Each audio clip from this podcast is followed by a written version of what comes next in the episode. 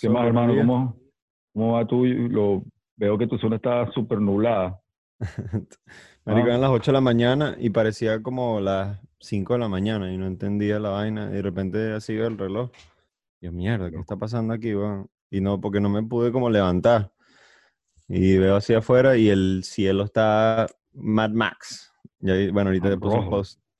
Rojo, marico, no sé. Toda la bahía está cubierta. Increíble. Y la, la ola de calor es que está afectando aquí a Los Ángeles ha sido, el domingo fue un día súper caliente. Eh, wow, heavy, heavy el calor por aquí. Parece un peo post-apocalíptico, marico. Burda Ayer extraño. Muy, muy extraño, muy extraño, pero seguimos con buena vibra y abriendo el día como es, dígalo. El salvoconducto. El salvoconducto con Nelo y DJ 13. Ese es el grito. Ese pillándome. famoso. Oh my God. Oh my God. No, eso, chamos, eso salió solo de verdad. Eso sí, no, ahí sí no te tengo explicación. Sí, fui Eh, yo. No, creo que es cuando escucho una, un beat, me conecta con los dioses. Y digo, oh my God, llevaste Ah. Listo, de una vez. La conexión, y en el, la conexión en el suprema. podcast. conexión suprema. En el podcast, Sí. las ideas, las ideas, las ideas llegan, te iluminan y te, y te acercan a los dioses también. Y dices, oh my God, qué idea tan arrecha. Mira, eh, ahorita me está, está viendo tu camisa y me acordó de la película. Ayer vi el. ¿Cuál es? El Tax. ¿Cómo es que se llama? Tax Collector. Tax Collector. Ah, yo la vi. Ah, qué bueno, podemos hablar de eso también. La, la habíamos la vi. saltado la otra vez porque no la había visto, pero. Marico, no sé, quedé como.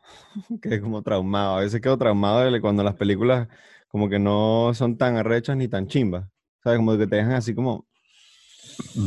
Como Porque tiene elementos, tiene elementos buenos, tiene buenos, Ajá. algunos buenos técnicos, me imagino que en la cinematografía, pero, o sea, estamos hablando de una película donde actúa Shia LaBeouf y este chamo joven actor latino que, ver, ignorante, pero como me agarraste desapercibido, no me sé el nombre del chamo que lo acabo Ajá, no te dejé que te película.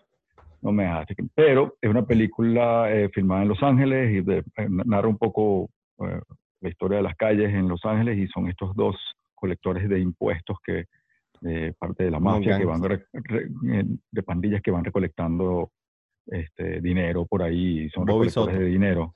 Sí. Bobby Soto, ¿Cómo? Bobby Soto. Soto. Bob- Bobby Soto. Ajá, Tremendo sí. actor, tremendo actor. Sí me pareció que la película eh, a veces cae un poco lo cliché así de lo Chamo, a mí me que tenemos que hacer una, una fiesta quinceañera y entonces era como todo quinceañera así, tratando de ser como el padrino, pero versión latina, como que muy obvio el acercamiento hacia el padrino y hacia ese tipo de cinematografía donde está donde hay como una celebración eclesiástica y luego como Sí. al tiempo están matando, eso ya lo hemos visto en muchas Sí, sí. películas y como que ahí quedó un pelo refrita, re- refrito, perdón.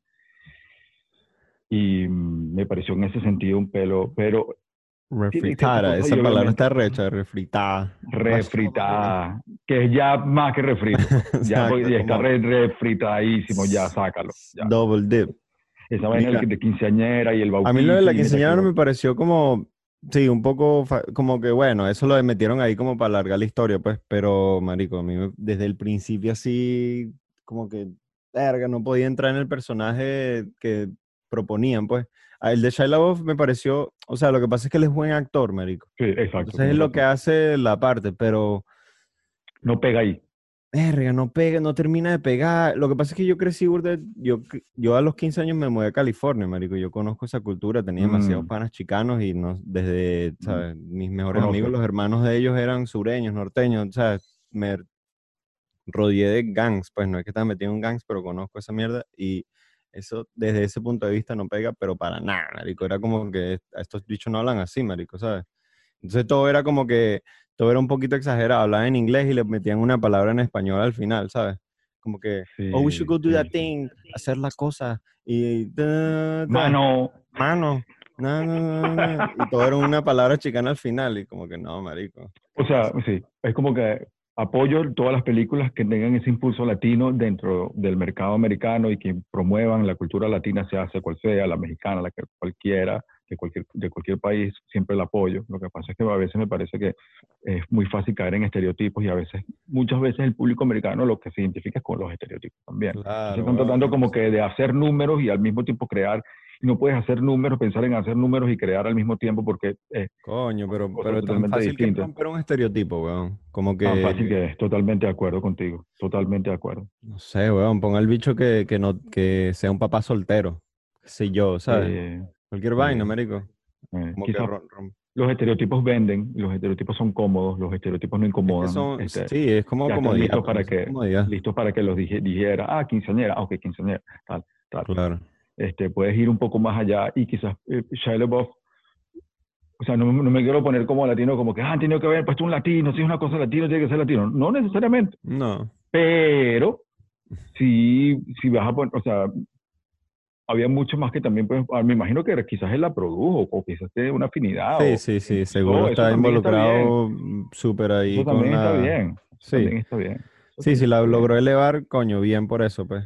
A la final igual actuó su nombre pues. pesa, su nombre pesa, sí. su nombre vende. Su ¿Sabes quién sí me, me pareció de pinga? El conejo. El otro pana, el otro malo que estaba ahí como el antagonista. Sabes que yo, yo audicioné para esa, para esa película y me di Para cuenta cuando vi eh, de conejo o uno de los que están con conejo, porque esto fue hace mucho tiempo, esto fue como en el 2017, Mm. y cuando estoy viendo la película, empiezo a ver las líneas de conejo y yo, chamo, yo conozco esas líneas, yo me resonaron y luego lo busqué y si había audicionado para una de esas, uno de esos personajes.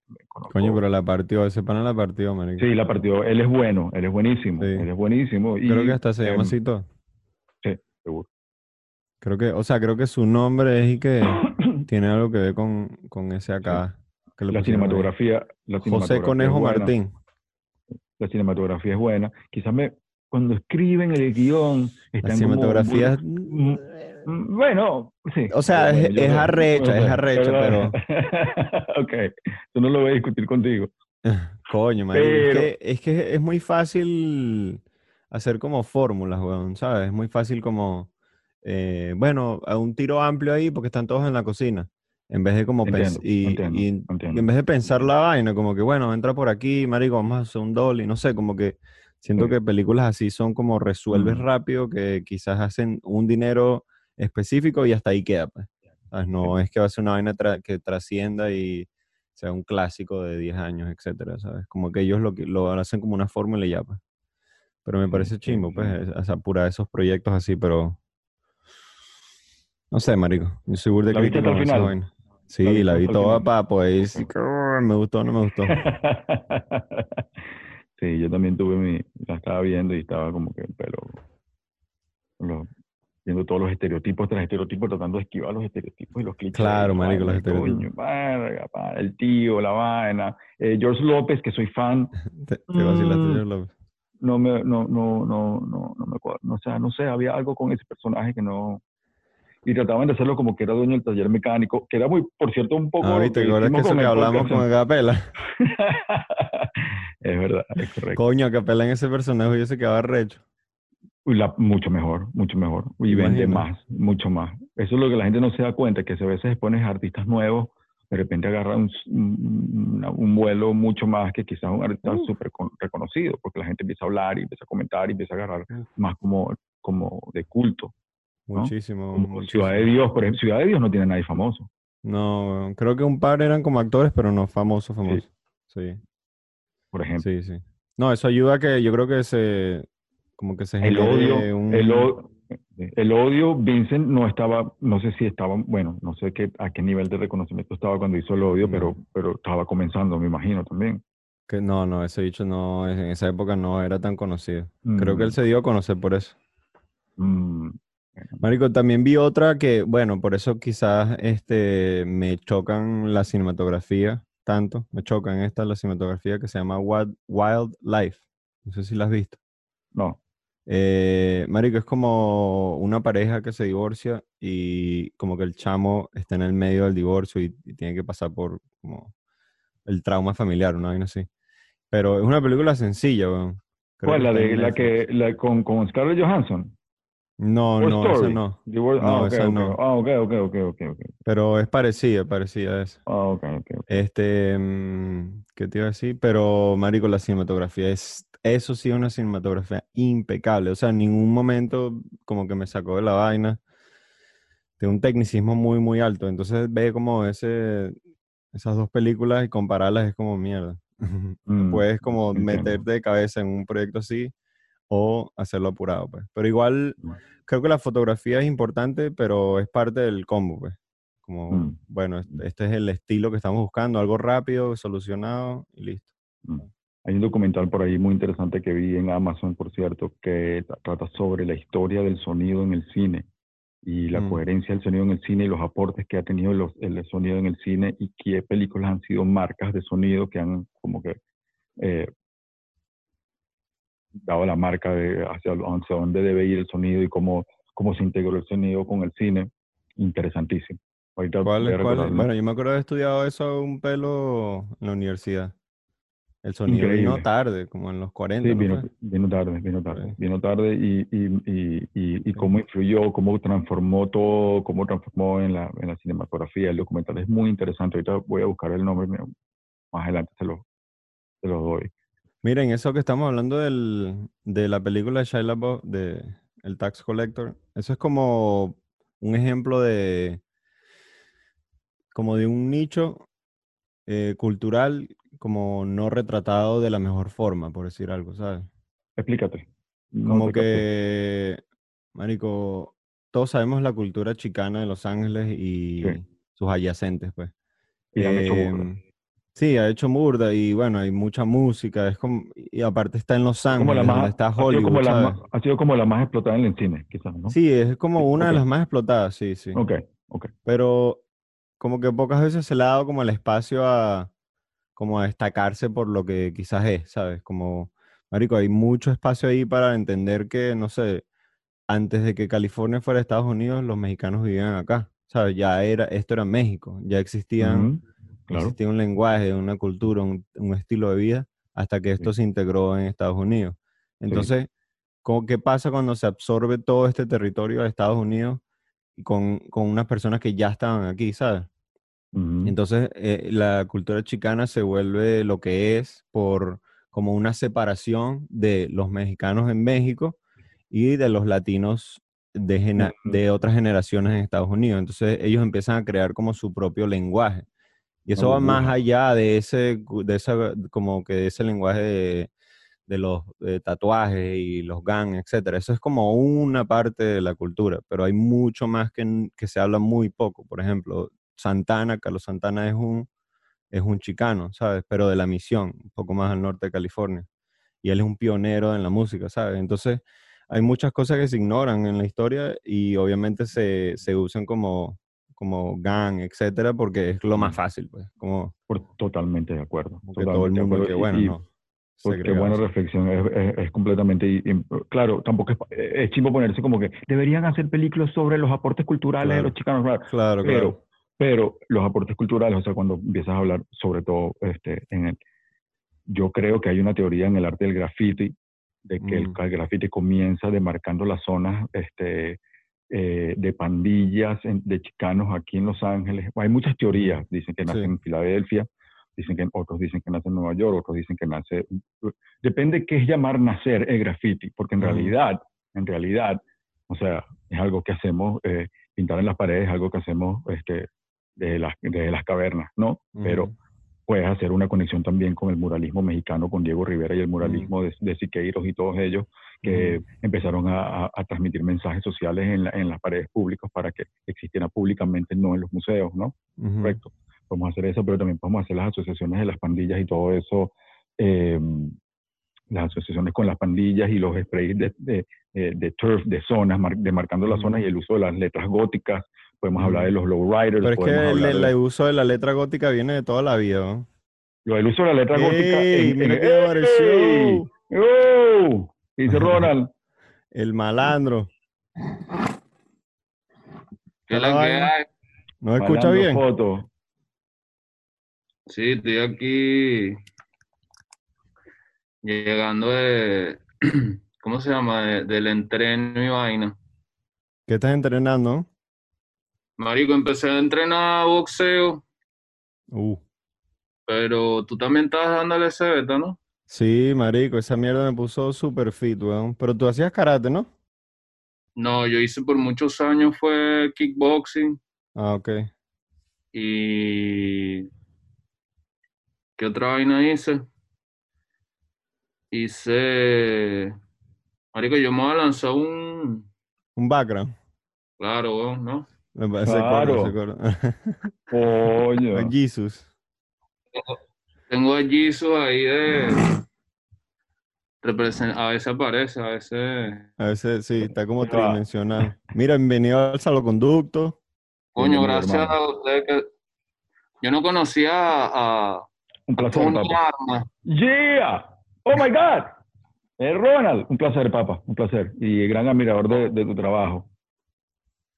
No, igual. bueno, eh, eh, yo hablaba hace rato con Nelson esa vaina que, que, que me parece súper interesante como todo ese, o sea, hay como una conexión que ahora estás haciendo tú, por ejemplo, con Nelson de, de generaciones, pues hay como una brecha donde hay unas vainas que tú a lo mejor te, te perdiste por una distancia y, y, y hay unas vainas que la gente no entiende qué fue lo que pasó, en qué momento y cómo pasó, ¿entiendes?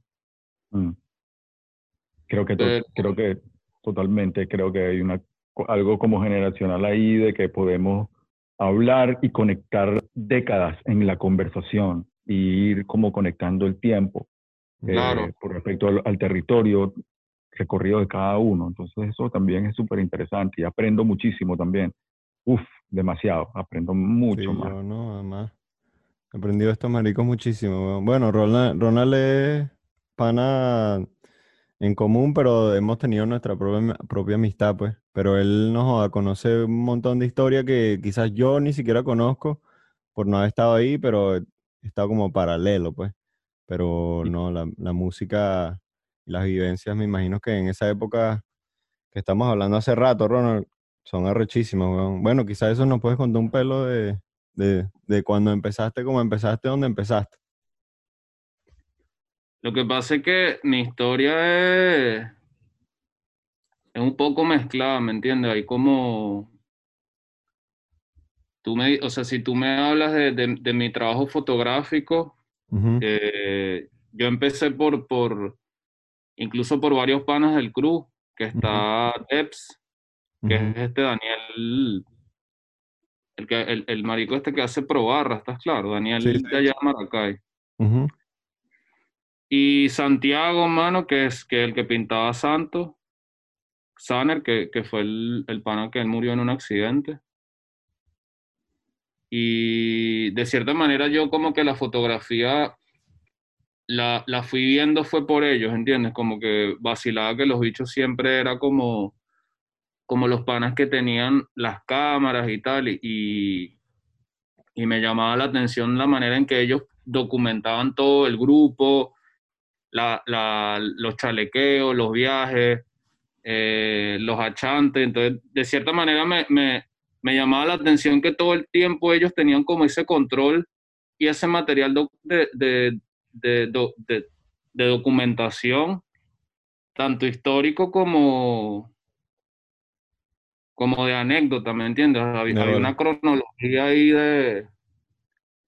Y esa vaina me llamó mucho la atención, como que dije, coño, yo, yo quiero también ser parte de esa vaina y Santiago, que en paz descanse, fue como el primero que me dijo, coño, marico, ¿por qué no te haces un curso? ¿Por qué no te metes en esta vaina y tal? Y me fue como, incluso él fue el primero que me, me, me acompañó a comprarme mi primera cámara analógica, que fuimos para, ¿cómo es que se llama esta vaina? Por allá por la Volmer, que eso ya por el centro, como por, por San- yendo como para San Bernardino.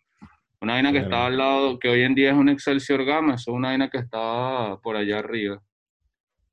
Verga, no. Me, me recuerdo Wow. visualmente, pero ni idea. Y tú sabes que, bueno, yo me la pasaba con los muchachos y tal, no sé qué, más que todo como el grupo de, de los grafiteros, el grupo de, de, de, la gente que patinaba, la gente que hacía música, la gente que hacía rap.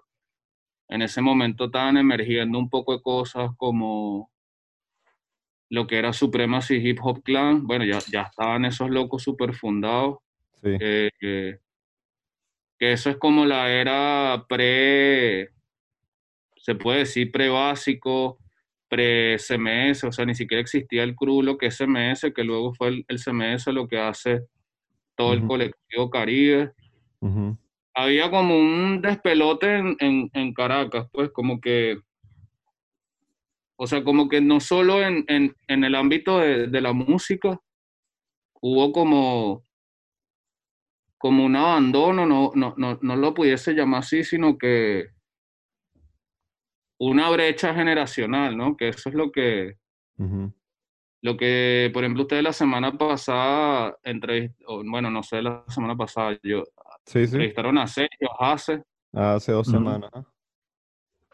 y de Hace, en el ámbito como por ejemplo de la patineta, del graffiti, hasta que hubo otra generación seria, hubo como un, un lapso, ¿entiendes? Hubo como Sí. un, una desinformación muy arrecha y, y, también hay varios procesos que hay que aceptar, como que, por ejemplo, la llegada de todo el peo este de lo que es el proceso político del país, que es una, aquí, o sea, no, yo, yo, a mí no me gusta politizar los temas, pero no hay que negar de que la política fue un cambio totalmente influyente en las maneras en que, en que se empezaron a hacer todo lo que son los movimientos y culturas y expresiones en, en lo, en, eh, en lo que sea la disciplina arte de visuales, ¿me entiendes? claro, porque ahí hubo como una, un movimiento como de apoyo eh, cultural, ¿no? Del gobierno que quizás empezó a inyectar, este, que sí, eventos, no sé qué vaina, movimientos, y eso hizo que como que empezaran a salir como nuevos, nuevas propuestas, ¿no? Yo lo que, sí, es, eso puede ser por un, por un lado, pero lo que yo creo también es que las propuestas existían, pero no tenían tantas vi- tanta visibilidad como lo pudo haber llegado a tener en ese momento, ¿no? Como lo- los nichos y lo, ese, ese tipo de cosas como un poco la hegemonía de la gente empezó a cambiar, pero yo, por ejemplo, creo que también hay un proyecto que a mí me parece súper increíble que, que, que- que incluso este, tú, eh, Tony, puedes hablar más de eso, que es como ese de Venezuela subterránea, porque Venezuela subterránea es como una vaina, una, como una de las primeras muestras donde, donde mezcla toda esa vaina de, de- desde gente que hacía un, un tipo de, de música, incluso la, la narrativa visual, todo lo que, que Juan Carlos Echendía hace en esa vaina, um, demarca un antes y un después. Eso es como, Totalmente, totalmente, totalmente. Es, es literalmente lo que llama la primera canción del disco Flor de Loto. Es el crecimiento de la flor en, en- en pleno lodo. eh, fue el producto de un, eh, de un documental, eh, de, una, de, una, de una visión primero que comenzó por Juan Carlos Echendía de, de documentar esto que estaba pasando en los próceres, sobre todo, estaba, Claro. algo, estaba, algo estaba pasando ahí. Eh, yo pienso que también ese, ese, momento ahí este, llamó mucho la atención y, y, y, dijo, bueno, aquí vamos a documentar este proceso, esta unión de artistas también, porque no era solamente rap, ah, como tú, como tú lo dices, siempre, en el caso de Caracas y, y Venezuela, siempre ha sido patineteros, grafiteros y raperos y beatmakers, DJ, siempre, todos, siempre. es que Y b-boys. una- Exacto, y una de mis inspiraciones, mano, yo tenía, no sé, 13 años y yo veo ese video y, y- y, por ejemplo, a, a nivel audiovisual, Nelson, estás claro la parte de Vargas que salió en 87, Sí, sí, mamá, sí. huevo, en blanco y negro. ruina ahí todo loco. Mano, esa mierda parece un beta así como Irak, ¿estás claro? Sí, Una sí. vaina así, Como Vaina South que- Bronx, como South Ajá, Bronx, como el, el el sur South del Bronx Bronx. cuando estaba comenzando el hip hop. ¿Te parece burda esa mierda? Esos marico, edificios para de bloque. mí, pa' mí ni siquiera se parece, fue como una vaina más bien más salvaje, mamá huevo, como, como esa mierda para mí era como un verdadero malandreo caribe, ¿me entiendes? No hay nada mamá huevo, está en el Mm, Caribe, entiendo, unos bichos entiendo. totalmente eh, de ahí, súper autóctono, una identidad totalmente determinada y todo lo que los locros, como, como se, mamá, güey, para mí esa vaina, yo tenía 13 años y ahí fue como, yo te digo que eso fue para mí como un switch, como mierda, esta vaina no se parece a nada, pero es demasiado arrecho que no, no, no, no sabía cómo decir que, que ni idea, o sea, conscientemente en ese momento no era algo que yo decía, yo en el futuro voy a hacer algo relacionado con los proyectos audiovisuales o algo Ya, así. ¿no? Pero te puedo Mm. decir ahora mismo eh, eh, que esa vaina, mm, por ejemplo, la parte que también sale Guerrilla Seca como cantando por casa de, de Requesón, que es el Ajá. mítico, la parte que ellos dos salen cantando y, y atrás dice, se, ve- se vende rancho barato. Ujú. Ese- ellos se están como haciendo un beatbox, ¿no? Cada Hay, uno. hay unas partes, y después creo que el otro, que yo El siempre he querido preguntar, ¿quién hizo esas imágenes? Eh, ¿Cuáles, disculpa, eh, a cuál te refieres de imágenes? Las que son como los, los b-boys bailando con la luz. No, la última que son en blanco y negro, que una pistola se está quemando de plástico, sale Verga, no me acuerdo de esa ¿Sabes qué creo? ¿Sabes qué creo? Em, ah, Juan Carlos Echendía estaba, eh, era parte de A y B Producciones, que era una productora eh, importante en Caracas para, no sé si todavía está, si todavía existe, pero era una productora importante y ellos tenían también eh, muchas tomas y yo creo que también muchas cosas se, se trabajaron de ahí, pero sí creo que hicieron unas tomas específicas cuando creo que está el chamito rapeando, improvisando en, en los escalones, todo, hicieron muchas tomas paralelas. También hay unas tomas que en un concierto que hicimos en el Museo Alejandro Otero, en el Museo de la Rinconada, que es como el único museo de Venezuela de arte contemporáneo que, estaba en el, o- que está en el oeste. Era un punto súper importante y ahí fue donde yo elegí tener mi primera exhibición de arte que se llamaba Lo- Local, 1997. Y ahí me llevé a la corte para hacer un concierto ahí en, la, en las terrazas del, del museo y eso está también documentado en el, en el, valga la redundancia. Ah, sí. Ese, tú dices el el... museo, museo de la Rinconada y ese es el, el único museo de arte contemporáneo, uno de los pocos museos que está en el, en el oeste. También está, el- ahorita también está el de, Ah, de tú, Katia también. mira, disculpa, tú dices la parte donde sale como que una pistola quemándose y después sale un chamín. Chamo, sí, esa, y que salen unos Las imágenes son castillos. increíbles, weón. Esas tomas Mm. son, mano. Sí, se ve que el que hizo esas tomas estaba clarísimo así de la vaina. No, Mm. no, no, Ah. ahí, ahí, ahí, ahí hay, mucho material que, Sí. que es lo que inicia como, como todo este pedo de donde yo me siento identificado, que, Mm. Que es lo que yo siempre he hablado con Nelson. Yo no me considero un fotógrafo o yo no me considero un videógrafo. Yo más bien soy como un, un investigador visual, ¿me entiendes? Yo mezclo diferentes disciplinas. Yo también eh, mezclo también como, a mí me gusta investigar y que sea una investigación participativa, ¿me entiendes? La gente también qué es lo que consume, por qué ellos consumen digitalmente o a nivel, qué es lo que, por qué toman foto a eso, por qué la gente le gusta esto, por qué se siente identificado con esto. Y, y ya, eso es- ha sido una curiosidad mía hace mucho tiempo y por eso eh, a mí se me dio la oportunidad acá de estudiar hace dos años. Yo gané ¿Dónde acá? un- ¿Dónde acá? Yo estoy ahorita ubicado en Suiza, en Zúrich. Ujú. ¿Cómo terminaste allá, no? Coño, marico, por unos locos que ellos fueron para Caracas en el 2009 y esos hermanos estuvieron por allá, nosotros le, le brindamos el apoyo, estuvimos con ellos, los ayudamos, salimos, los locos pintaron, hicimos de todo y después como que quedó abierta esa, esa oportunidad, esa, esa amistad y los Bueno. locos dijeron cuando quieran.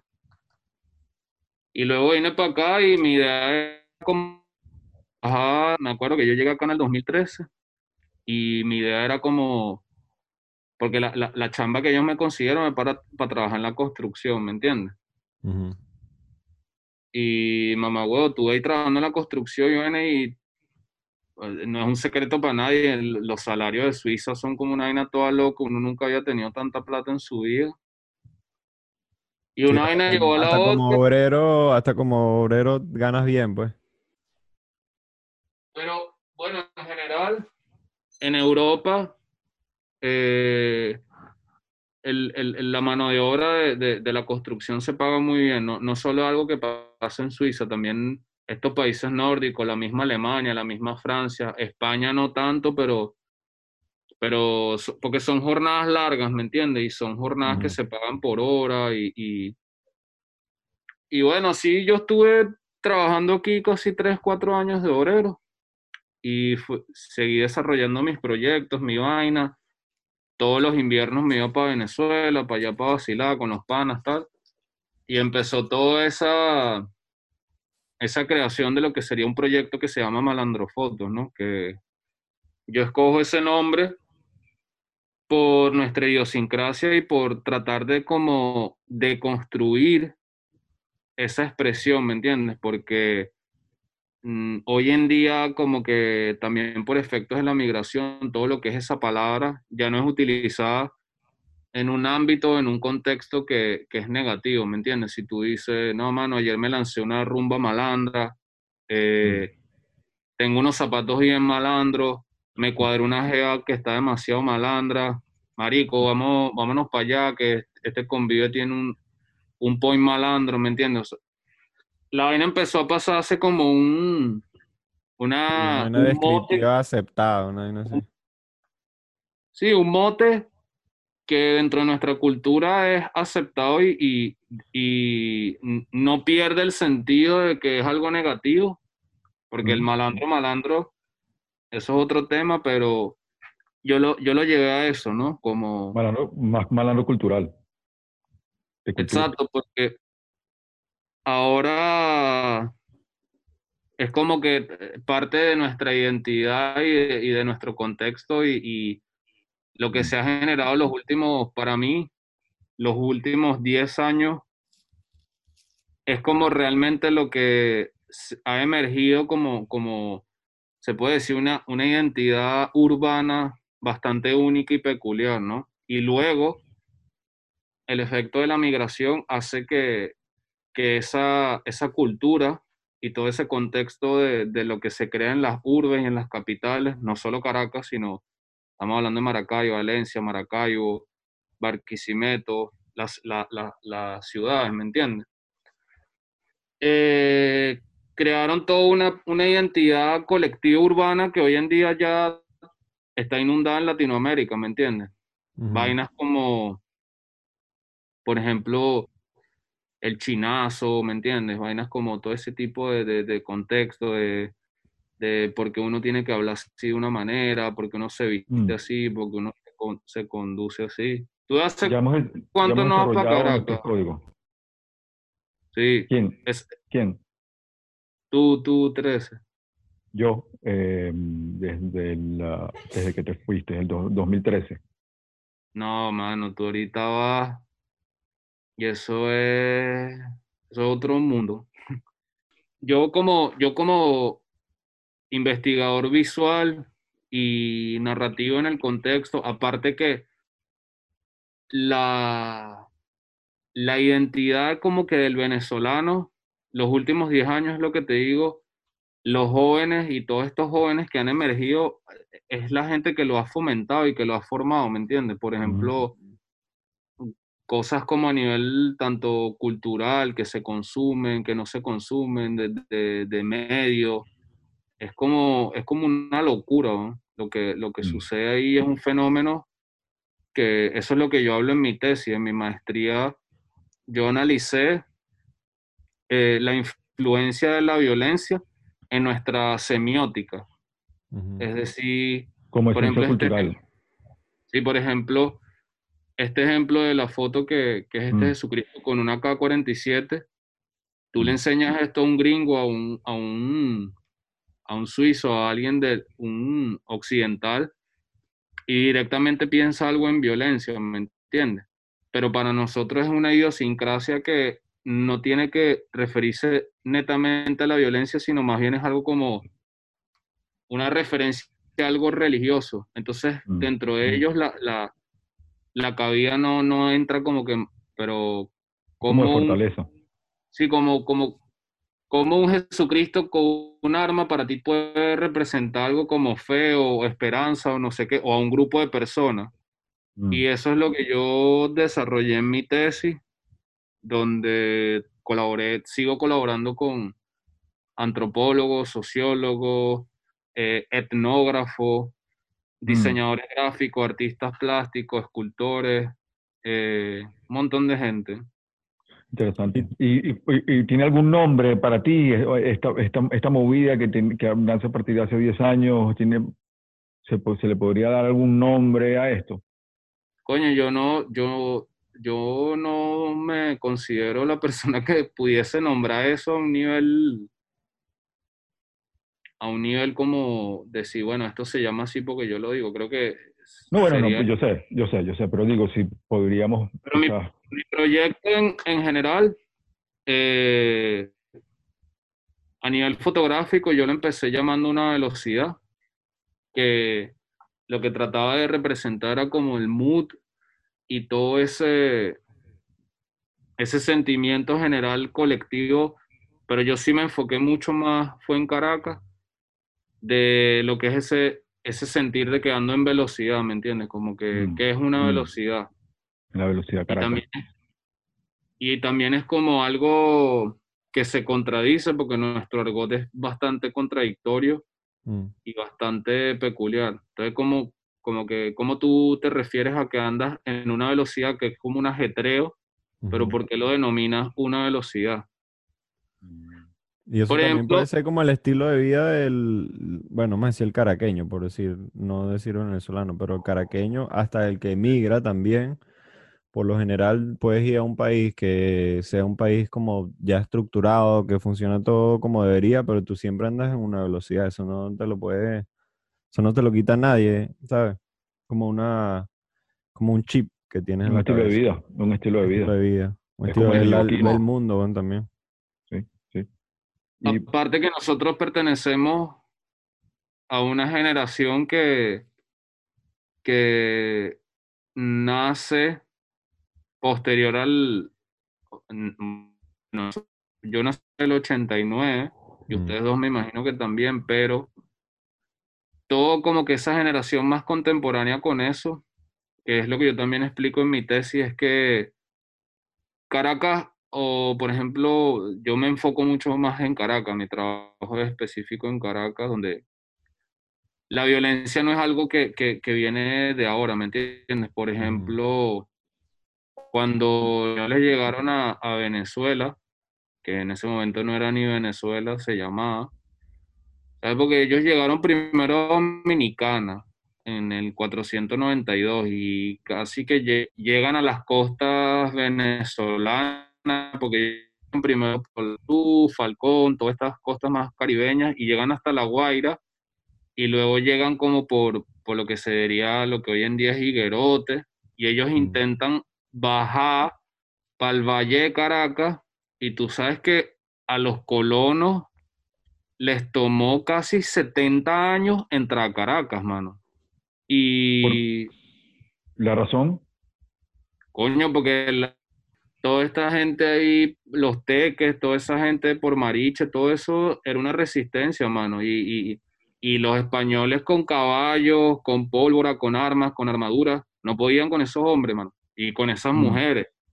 Hay textos, ya estamos hablando de 1500, donde eh, en esa época Francisco Fajardo, que eran toda esa gente que estaban intentando como entrar, que eran enviados por el reinado, ya enviaban documentos informando donde que ya Caracas era un sitio peligroso, ya Ah, era un, sitio que, la, que era Candela. violento, como que le decían, Candela. bueno, rey, ¿sabes qué? No podemos entrar, Est- estos locos están, están esmalandrizados y, y, y- y nos echan narco y flecha, nos joden, ¿me entiendes? Y, y tú sabes que la incursión a Caracas fue por eh, Diego Lozada, consigue como uno, eso sí no me creas tanto, o sea, la gente que vaya a escuchar esto y tal, lo lea, eh, eh, yo tengo como una idea y más o menos investigando y así o sí, pero lo que tengo entendido es que no recuerdo si fue Diego Lozada o que, cuál fue el que fue el último,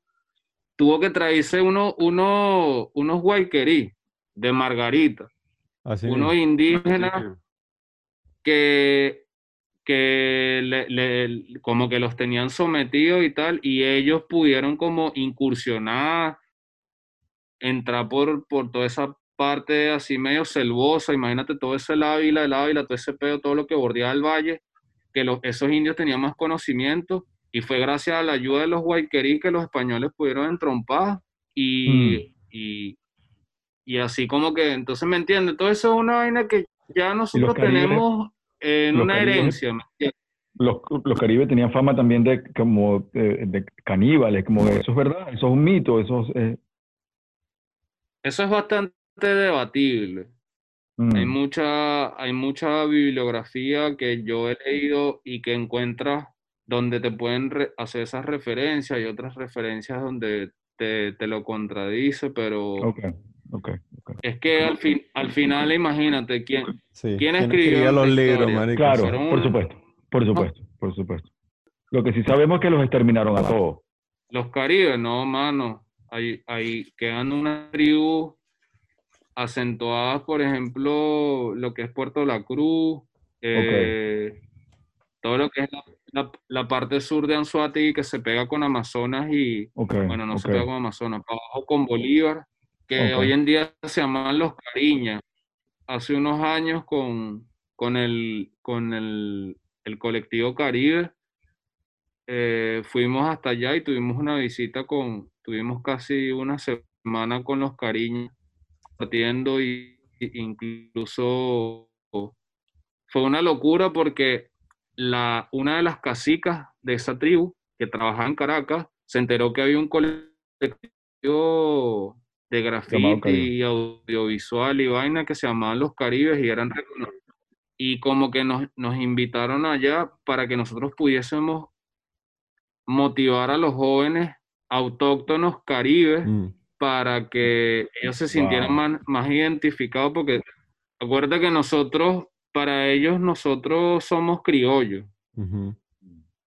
Y hay, hay como una, una, no una exclusión o algo, pero a ellos les pareció bastante increíble como criollos e incluso de la capital estaban llevando el nombre a un nivel de reconocimiento internacional y tal, y nos invitaron hasta allá como a ver si podíamos hacer un encuentro con esos jóvenes, entonces como que fuimos para allá, pintamos todo eso, Wow. todo eso lo tenemos por ahí grabado y eso va a ir para un proyecto más grande que estamos realizando donde fue bien arrecho porque entendimos un montón de vainas de dónde vino y ellos mismos nos desmontaron esos mitos, ¿entiendes? Como, Mm. no vale, eso es que éramos caníbales, tal, no sé qué, al final también los españoles tenían como que de cierta manera justificar todas esas matanzas, todas locas por que- supuesto, por supuesto. Eran salvajes esto- y tal.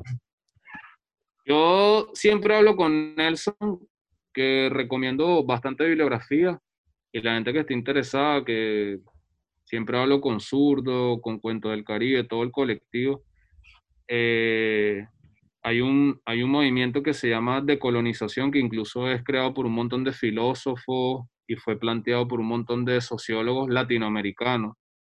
Está Ernesto Maturana, está eh, Aníbal Quijano, hay un montón de gente que donde tratan, de ellos están tratando de romper esa historia, que al final Latinoamérica, Mm. la historia como se conoce de Latinoamérica, es por una epistemología totalmente europea, ¿entiendes?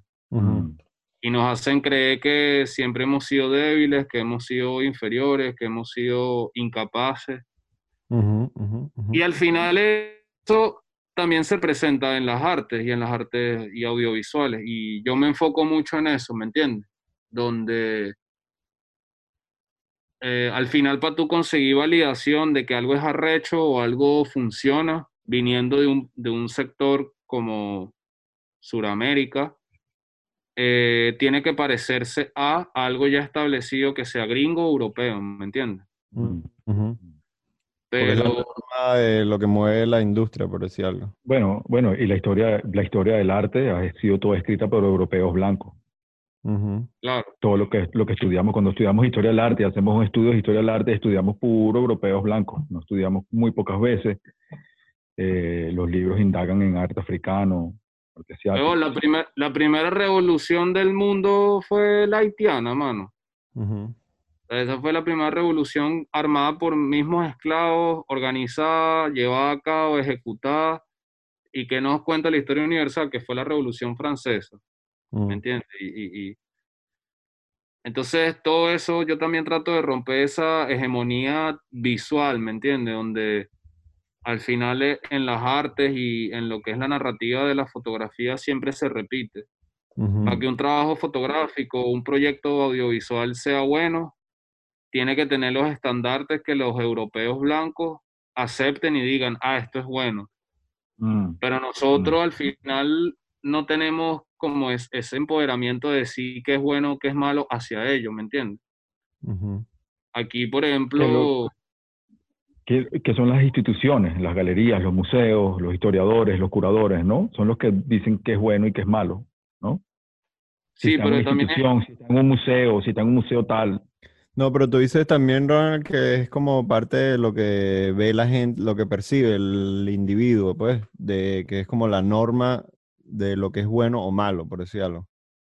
Claro, y es como algo bastante sistemático, ¿me entiendes? Donde Sí. siempre el culto, el hombre estudiado, el hombre académico, eh, el hombre blanco es el que dice, no, esto no está bien porque yo sí me preparé, yo soy más culto que tú, yo por ende sé más que tú y, y es una, una impos- o sea, algo que se impone Culturalmente. donde, sí, donde siempre los poderes han sido algo hegemónico, ¿entiendes? Y, y, y romper esa vaina es un- una chamba y, y eso es lo que estamos haciendo con, con también todo este colectivo, todo este proyecto Caribe, toda esta gente que, que, que estamos haciendo, tratando de hacer algo propio y que parta de nuestra cultura. Porque al final, si te pones a ver, los europeos y los gringos, ¿a dónde van a documentar y a dónde van a sacar material? Mm. Van es para Caracas, van para Sudamérica, van para África, van para Asia, van para Medio Oriente, ¿me entiendes? Mm, Porque al final el capital, Cultural. el cap- no el capital, el capital cultural lo tienen ellos. El, el- la materia prima visual de lo que tú Mm. quieres vender y decir está, no está en, en- en- en tu sitio lindo y estructurado, y no, ¿me entiendes? Eh, allá. Exacto, pero cuando tú eres de allá y quieres contar algo de ahí, mm, ellos, ellos te dicen cómo lo tienes que contar. Mm, Entonces, ¿cómo es la vaina, huevón? Y eso es una vaina, por ejemplo, tú puedes leer, hay una teoría que se llama, que es un sociólogo que se llama racismo benevolente, donde... ¿Racismo qué va? Benevolente. benevolente. Ok. Por ejemplo, eso pasa mucho acá en Suiza. A mí me ha pasado, o a lo mejor a ti te ha pasado. ¿Tú estudiaste audiovisual algo allá en, en- en el norte? Tú- Claro, sí, sí, en la universidad. Sí, sí. Bueno, aquí por ejemplo pasa una vaina que cuando tú eres una persona, ponte tú, alguien de segunda generación o de primera generación que vienes de un sitio, ¿no? Entonces tú tienes como una propuesta, ponte tú, yo, yo quisiera hablar, Marico, de las injusticias acá de Suiza, ¿me entiendes? Porque aquí hay bastante racismo, aquí bastante segregación, aquí bastante exclusiones, todo un peo que, que va más allá, entonces al final todo se vende muy lindo, ¿no? Que Suiza tal, ta, ta, ta, pero no es así, ¿me entiendes? Entonces cuando tú presentas eso, las estructuras como que los que rigen vainas audiovisuales te dicen, pero coño, porque tú no haces, o sea, como que te empujan a que te dicen, pero porque tú no haces algo de donde vienes tú y tal, como que al final te hacen entender como, no, es que tú tienes propiedad de allá, no sé qué, tal, tal, tal. Mm. Entonces, Leve, de cierta manera, Mm. como que te forzan a que tú solo puedes hablar de lo que ellos consideran exótico, que son esos sitios. Ujú. Pero entonces a ti, tú no eres, a ti no se te permite que tú hables de acá. Entonces, como que te limitan a que solo hables de donde viene. Entonces, pero ellos, ellos sí pueden hablar de acá, de allá, de África, de, de Medio Oriente, de Asia. Entonces, entonces como que esa vaina- sí. si yo, por ejemplo, ahora entre mis proyectos futuros, yo quiero hacer una vaina sobre, sobre la sociedad suiza, porque al final es como migrante, como, como, como habitante de acá, todas las vainas que, y las perspectivas que yo he tenido siendo eh, una persona que también eh, el color que tengo, las la situaciones y cómo distintas la, la, proveniencia de donde vengo, el idioma que hablo, es como otra versión de, de país que, que, es muy alejada a la que, la que puede tener un suizo promedio, ¿me entiendes? Y sí, más o menos quiero hacer ese, ahora me toca a mí eh, exotizar a los suizos como ellos nos han exotizado a nosotros. Pues. Quiero hacer como... Pero eso, eso es lo que estaba hablando con Trece ahorita antes de que te conectaras, que, por ejemplo, vimos una película que se llama The Tax Collector y, la mayoría de la estructura va basada en lo que es la cultura chicana, ¿no? Y, para, y, la, venden como tal. Y la venden como la y la venden, o sea, la explotan como la cultura como de los gángsters, etcétera espiritualoide y tal, y los altares, y le ponen, el, le ponen la vaina maya y tú sabes, oh. Pero lo que yo le decía a Trece es como que viviendo, bueno, Trece tiene mucho tiempo aquí en California también, ha estado yendo y viniendo, pero yo he estado siempre aquí desde que me fui a Venezuela y yo entiendo esa cultura porque son como los latinos que hay más acá. Y como me he adentrado en la cultura de Marico y hay demasiada información ahí como para siempre poner a un chicano gángster. Es como que ya, ya basta, Marico, ¿sabes? ¿Hasta cuándo esa es la única voz de los chicanos? Y es una cultura grande. Entonces, mm, esas son las vainas aceptadas y esas son las vainas que le dan funding para hacer una película de presupuesto porque es lo que, lo que vende a la sociedad como el estereotipo. aceptado, ¿sabes? El estereotipo que quieren ver, ¿sabes? Pero es más, es más o menos eso que tú dices que que las oportunidades que hay para un creativo de alzar la voz en cualquier cultura es la que ellos aceptan por lo general, ¿sabes? No es, la que, no es la que es nueva, no es la que innova, esas son las más difíciles. Por eso, interesante, por ejemplo, el caso de Alfonso Cuarón, cuando hace la película esta en, en, el espacio, eh, siendo un director mexicano, era como que eh, interesante que pueda crear y fuera del contexto de, no, tienes que crear cosas latinoamericanas, no sé qué tal. Claro, bueno, esos tres directores, Cuarón, Iñarito y El Toro, son un ejemplo de, directores de una cultura específica que han logrado integrarse en la cultura de, ¿sabes? masiva de Estados Unidos, por ejemplo, y la han logrado explotar desde adentro, pues, pero, pero son mm. contados con las manos los, los que lo logran, pues, por decirlo. Así que también es al, se basa mucho también a qué público y a qué... Mm qué industria estás apostando, ¿me entiendes? Si estás, en, si estás ahí en Estados Unidos, ya sabemos cómo es, cómo es ese monstruo. Claro. Eh, y, al final los gringos no, los gringos no, no apuestan a nada que no se vaya a vender, ¿me entiendes? Sí. Y que no se vaya a vender como ellos quieren. Y, y por ejemplo, eso lo puedes ver en la industria, lo que es la narcoindustria, ¿me entiendes? Con México, con, con Colombia, todo lo que, lo que hoy en día vende y al final tú sabes lo difícil que va a ser que Colombia o México se quite esa imagen. Sí.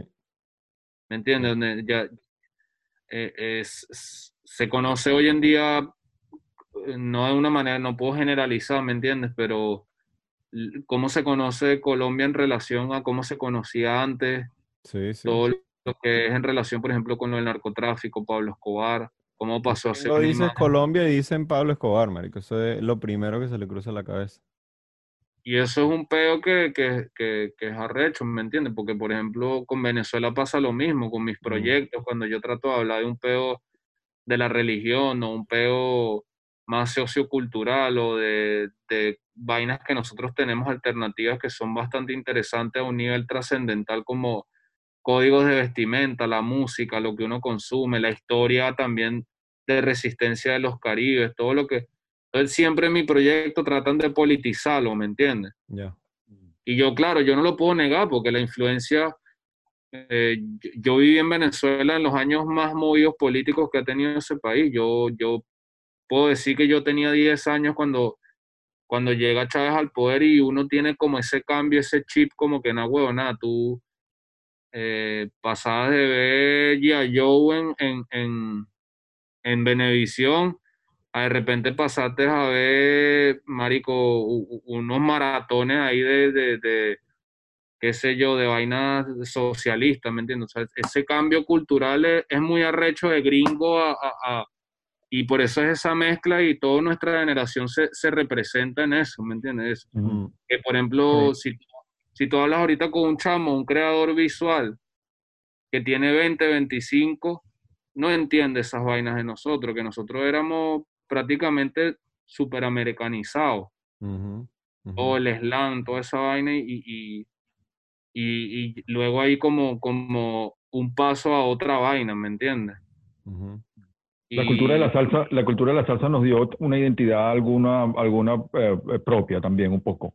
Eh. La herencia de la salsa brava y eso nos dio como también una personalidad en los huevón. 70 personal de nosotros, eh, auténtica, que era nuestra, pues. Eso, aparte de ser, obviamente, siempre viéndose a los Estados Unidos, teníamos como eso también nuestro. Y la salsa es verdad, yo he escuchado.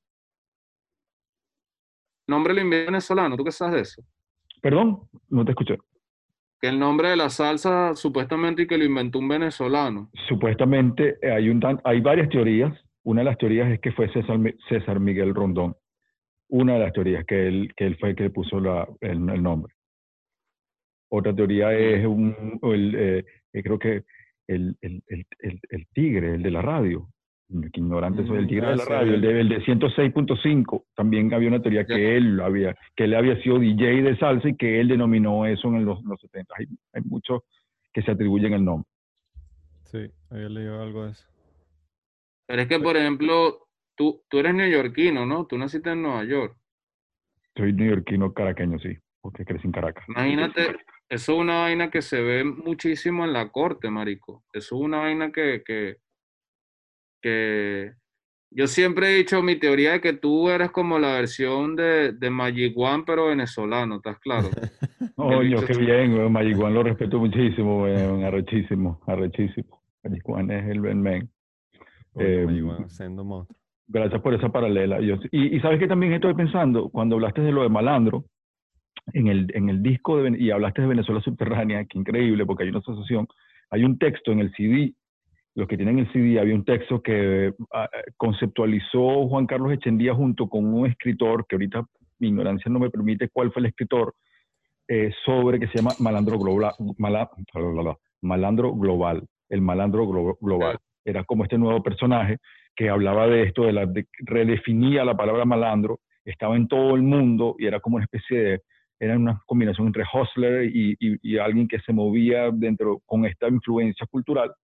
Y, me- y es cómico porque está en el Venezuela Subterránea, lo abre, como lo plantea, como el malandreo global, quizás puede ser como esa la apertura a toda esta cultura. Y hay como unos indicios antes, por ejemplo, no podemos olvidar la cultura de los Jordan, que es auténtica nuestra, que es un poco tomando Claro. no- no- toda la influencia americana y transformándola eh, en, en las vestimentas con los chores y las camisetillas y esa onda que era, eh, tiene que ver con el clima.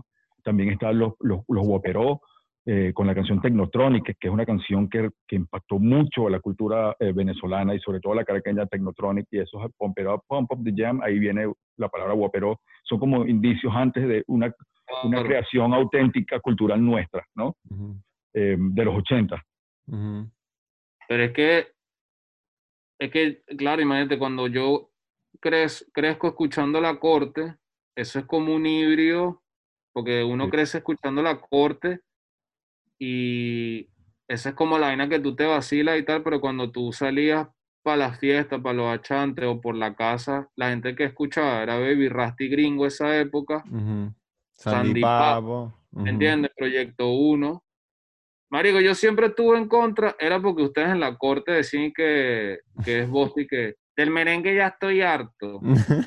Estás loco, Ajá, marico, yo- estás loco. Eso era Yo sé, ok, te Era voy- como- me, me puedes dar un chance para explicarte eso? Yo entiendo exactamente. merengue hip hop, marico, es como Yo sé, totalmente Sí, el- totalmente. to- la verdadera idiosincrasia nuestra.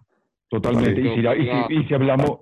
Sí, ahora sí escucho. Ok, Suéltale Ustedes la me- lírica ahí para ver. Te, te- Escucha. te explico eso, lo de, aló, ok, lo del merengue, lo del merengue ya estoy harto. Yo, o sea, primero entiendo y, y respeto tanto y admiro tanto, por lo menos la cultura de Villos Caracas Boys y el merengue, el merengue venezolano. ¿Me estás escuchando? ¿Me escucho?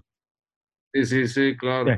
Y el aporte de, de Billos, por ejemplo, soy fanático de toda la parte de la cumbia, eh, amo el merengue de Wilfredo Vargas, merengue dominicano, venezolano, sí. Y lo que pasa es que en esa época, en ese momento, cuando tú decías que salías y escuchabas Baby Rasty Gringo, si no escuchabas Baby Rasty Gringo, escuchabas Proyecto 1 o Los Ilegales.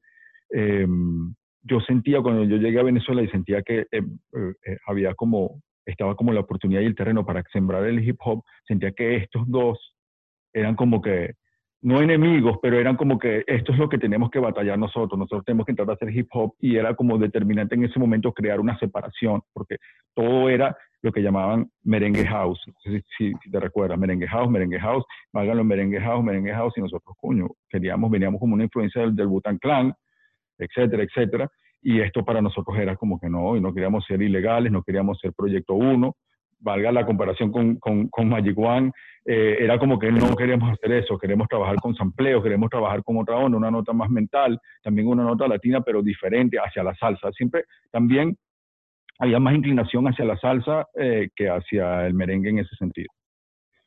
Pero por No ejemplo, te das cuenta, te das cuenta que ahí la influencia viene directamente con la migración.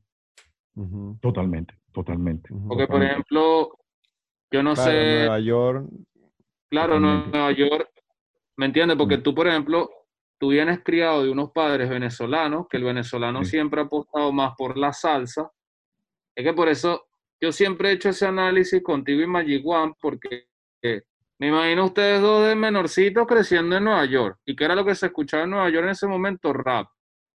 Y tú, pero tú en tu casa tú estabas influenciada por la salsa y Magic One por el, por el merengue, porque el loco es dominicano, domi- o sea, es neoyorquino pero dominicano.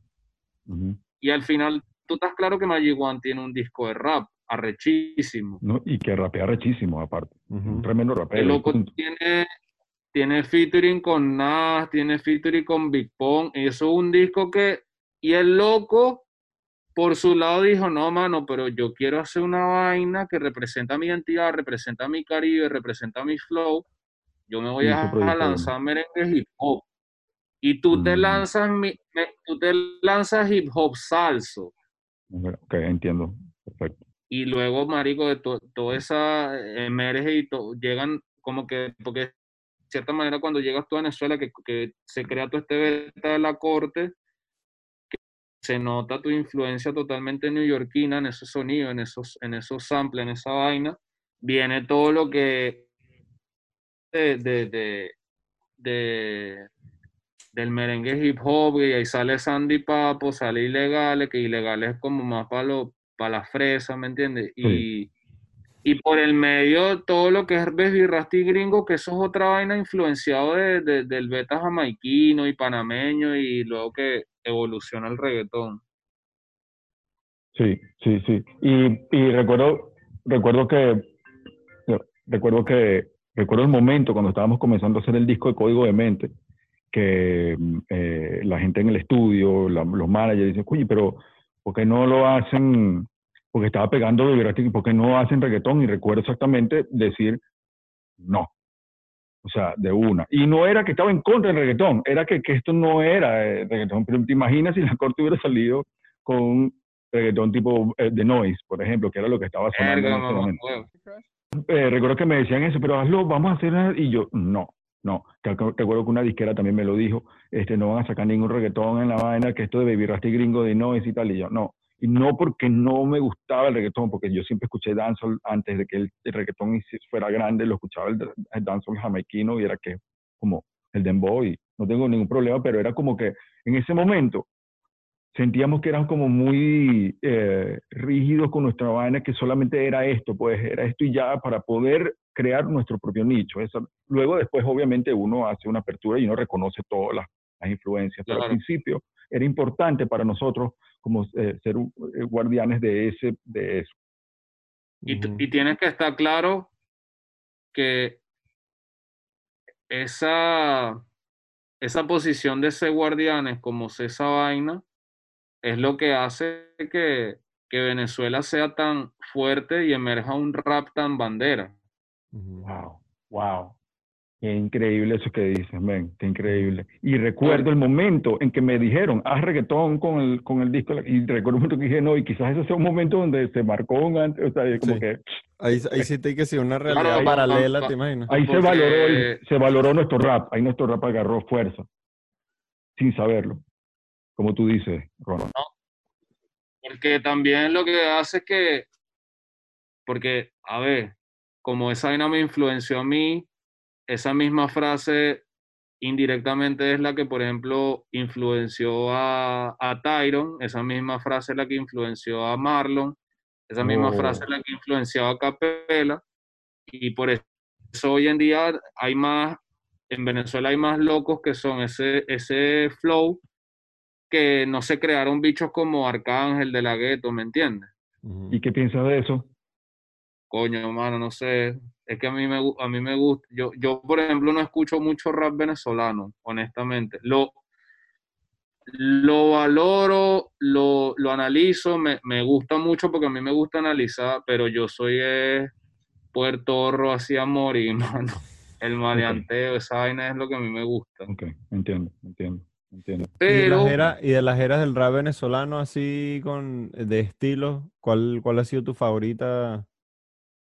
Coño, marico, a mí, por ejemplo, a mí, eh, lo mío fue Guerrilla Seca y era un 8-7, que me parece Mm. pero Guerrilla Seca, estás claro que incluso tú, bueno, tú lo sabes más, eh, al principio los locos tenían como una vaina, ¿me entiendes? Era Guerrilla Seca, era un concepto totalmente distinto, eran como unos, los locos eran como un- re- literalmente unos guerrilleros, Increíble. Querían como reflejar un peo que estaba pasando que era totalmente censurado por las masas, a- a- Ujú. para mí esos bichos eran como, eran la versión Mob D latina, mano. Total, pero incluso más agresivo. Pero bueno, cosas que pasan que yo estuve en el lanzamiento del disco de GCK, que eso fue en Chacaíto, tú estás claro, no me acuerdo bien. Yo tenía como 15 años que fui con una cédula falsa, imagínate. Y estuve en el último concierto de GCK que fue en Chapi, el día que, que se separaron, marico. Mm.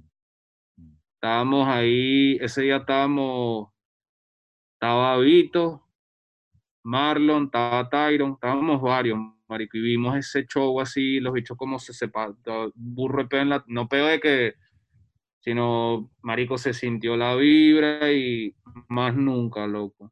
Mm. Cómico que dices eso. Ah. Cuenta, cuenta. Sigue, sigue, perdón que te, te interrumpí, discúlpame. Coño, y no sé, marico, Ardilla, Ardilla marcó un antes y un después, ese loco, toda la, la influencia, porque para mí el, uno de los verdaderos, verdaderos creadores de un rap venezolano con estilo único que suena venezolano eh, es Ardilla, marico. Ese pana, aparte que, que, que todo lo que representaba, porque era como, es que el rap venezolano, el, el, el, el calle, es, es demasiado real, mano. Es como que no era, no, no, no, no era de mentira, ¿me entiendes? Yo me acuerdo toda esa época de Kraken, Ardilla, un poco de locos, marico, Tabata, toda esa gente secuace, marico, eso era gente que realmente lo que estaban cantando no era de mentira lo que, que estaban haciendo, ¿me entiendes? Y, y, y eso hizo como un- una credibilidad, marico, y una seriedad de que tú, tú no, o, me ima- la gente que, que todo lo que, la gente que pertenecía a ese, a ese movimiento, esa vaina, lo que tú consumías, porque al final cuando tú eres chamo, tú te sientes identificado es al final con la música que tú consumes, ¿me entiendes? Y esa vaina te influye mucho en, lo, en cómo tú eres, cómo tú eres en la, en la vida, en lo que haces, el día a día. Entonces era como, era muy... Lo que rapeaban era, era tan original que no había como espacio para andar hablando huevonada y decir cosas que no ¿me eran reales. Tú, tú veías Ardilla diciendo lo que decía en sus canciones, pero de repente cuando llegabas a los conciertos, tú lo veías que el loco lo que decía sí era, era, era, era validación total, ¿me entiendes? Entonces tú, tú todo lo que hacías, ¿me entiendes? Que en ese momento a lo mejor yo, yo me la pasaba con los chamos que pintaban, así, intentábamos hacer algo relacionado con la cultura, fotos, pintura, graffiti, vaina, skate. Tú tenías eso de referencia, ¿me entiendes? Entonces había Mm. como una seriedad en todo lo que el movimiento y, y, y eso, yo creo que eso fue una, eh, como la época, para mí la época dorada fue esa vaina, mano. Mm. Estamos hablando 2008, así 2006, 2007, 2008, 2009, 2010.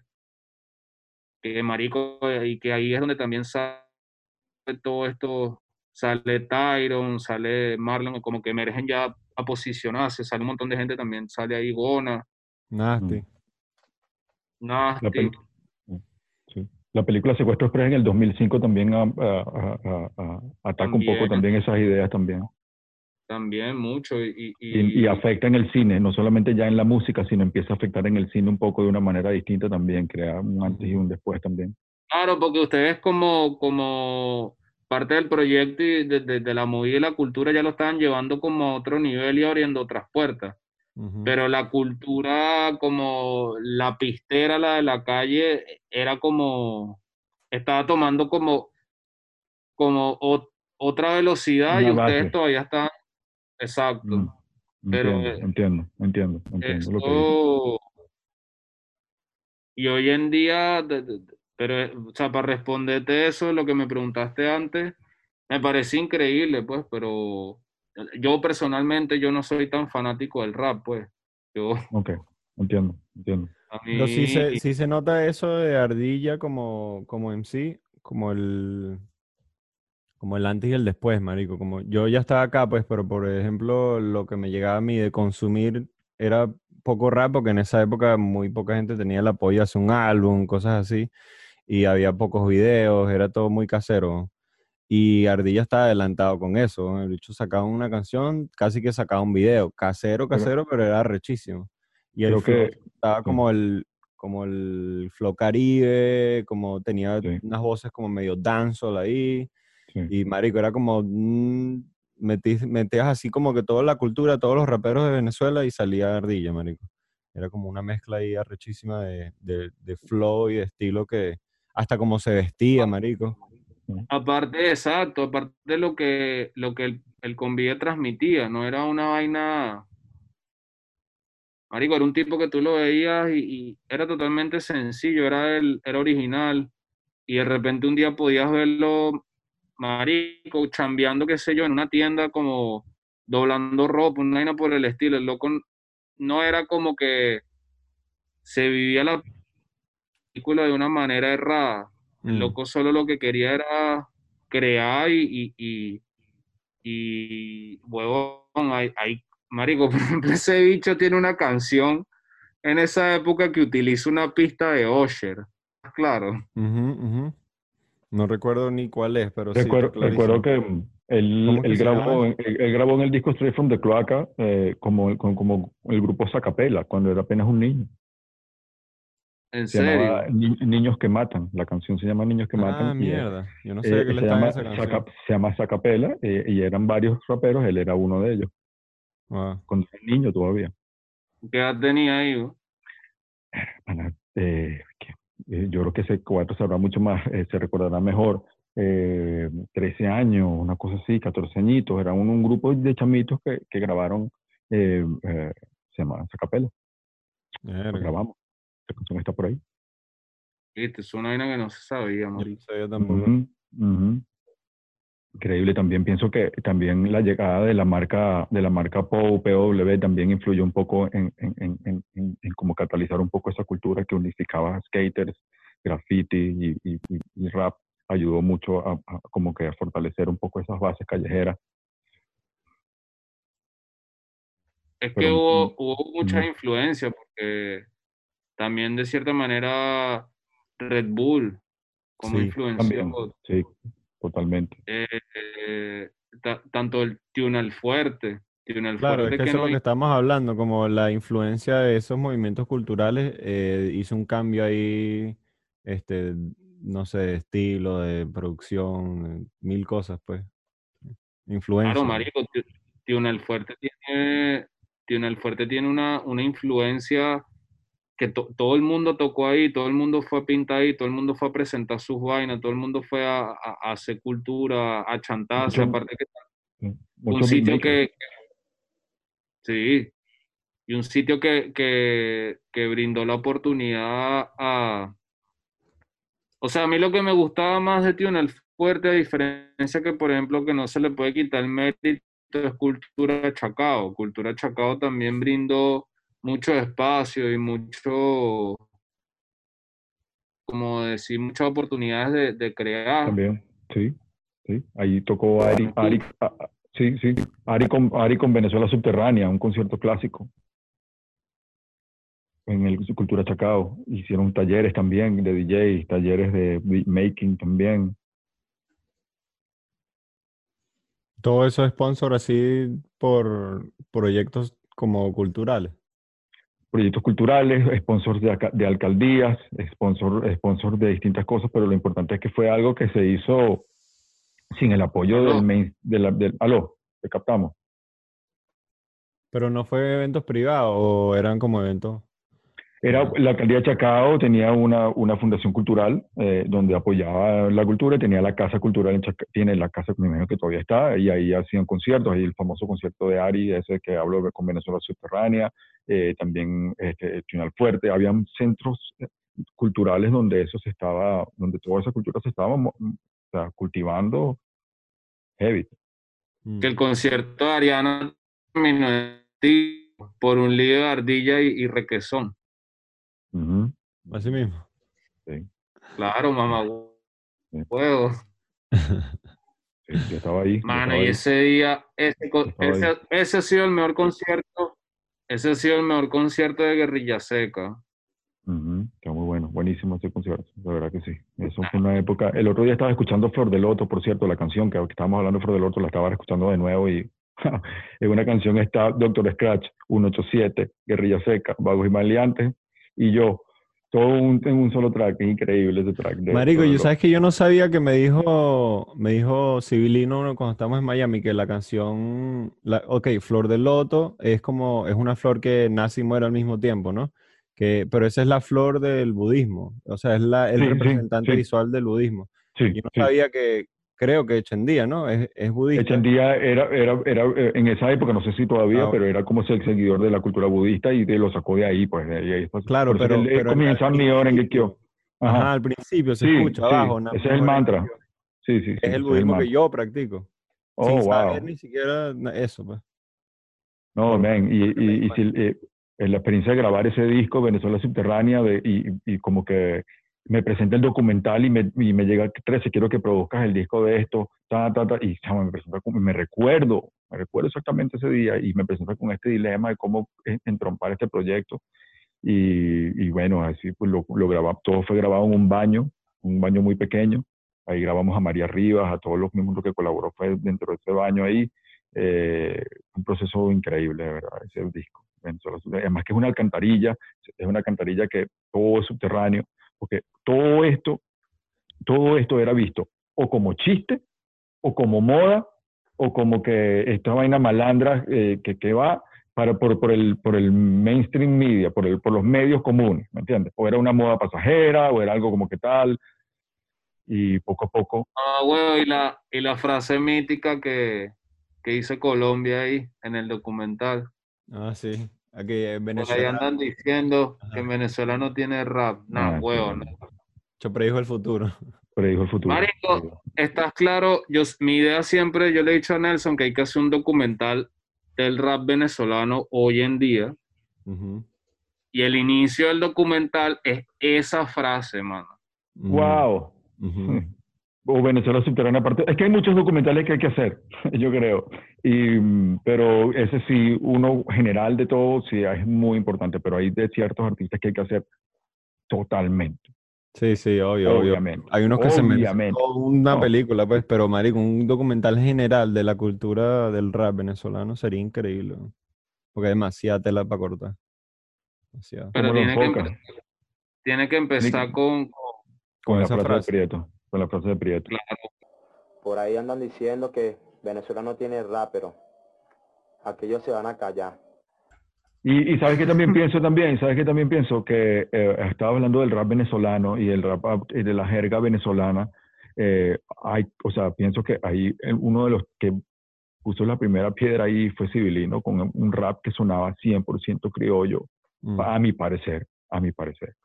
Pero el, el rap de él de, de- de finales de los 90, principios del 2000, siembra un, un, un slang 100% criollo que luego es adoptado por varios MCs de estas nuevas generaciones Sí. también, de una manera muy sana también. Pero para mí la, la canción más violenta de ese disco que también cambia una, es No Name, No Face. Una 87. huevona, marico. Esa es una de mis favoritas de ese disco. Acá. Y Rameros, Ramero, Marico. eh, Romero. Ramero es que me confundo a veces Straight from the Cloaca y Venezuela Subterránea eh, Sí. porque están, estaban muy cercanos. Eh, Ramero es de Venezuela rumbeando mucho Subterránea. en esa época, ¿no? Ramero de Venezuela Subterránea. Correcto, correcto, correcto. Eh, no, eh, eh, eh, eh, Ciudad del Terror es la de 187 de Straight from the Cloaca, que es buenísima. Esa es la del video. Sí, esa es la del video. Sí. Ciudad del Terror. Chamo, qué video más arrecho. Pero ya, yo quería regresar a una, una conversa ahí que como algo que veo paralelo como el cuestionamiento de la cultura que quizás eh, se estaba creando cuando la corte y Venezuela subterránea y eso, y quizás es parecido a lo que estás pasando ahorita con, con la fotografía y la parte audiovisual, que es como muy poca gente está narrando esto que está pasando visualmente y tú te estás dando el trabajo de crear como una, marico, como una biblioteca audiovisual eh, que, que quizás sea referente o será referente, ¿no? En, no sé, en algún tiempo y mucho, y entonces se está abriendo una puerta para una juventud que quizás no tiene hacia dónde ver cuando busca ese camino, ¿sabes? Como que estás creando ahí una brecha que no existía antes, weón. Así yo más o menos lo estoy como, eh, como asimilando, pues.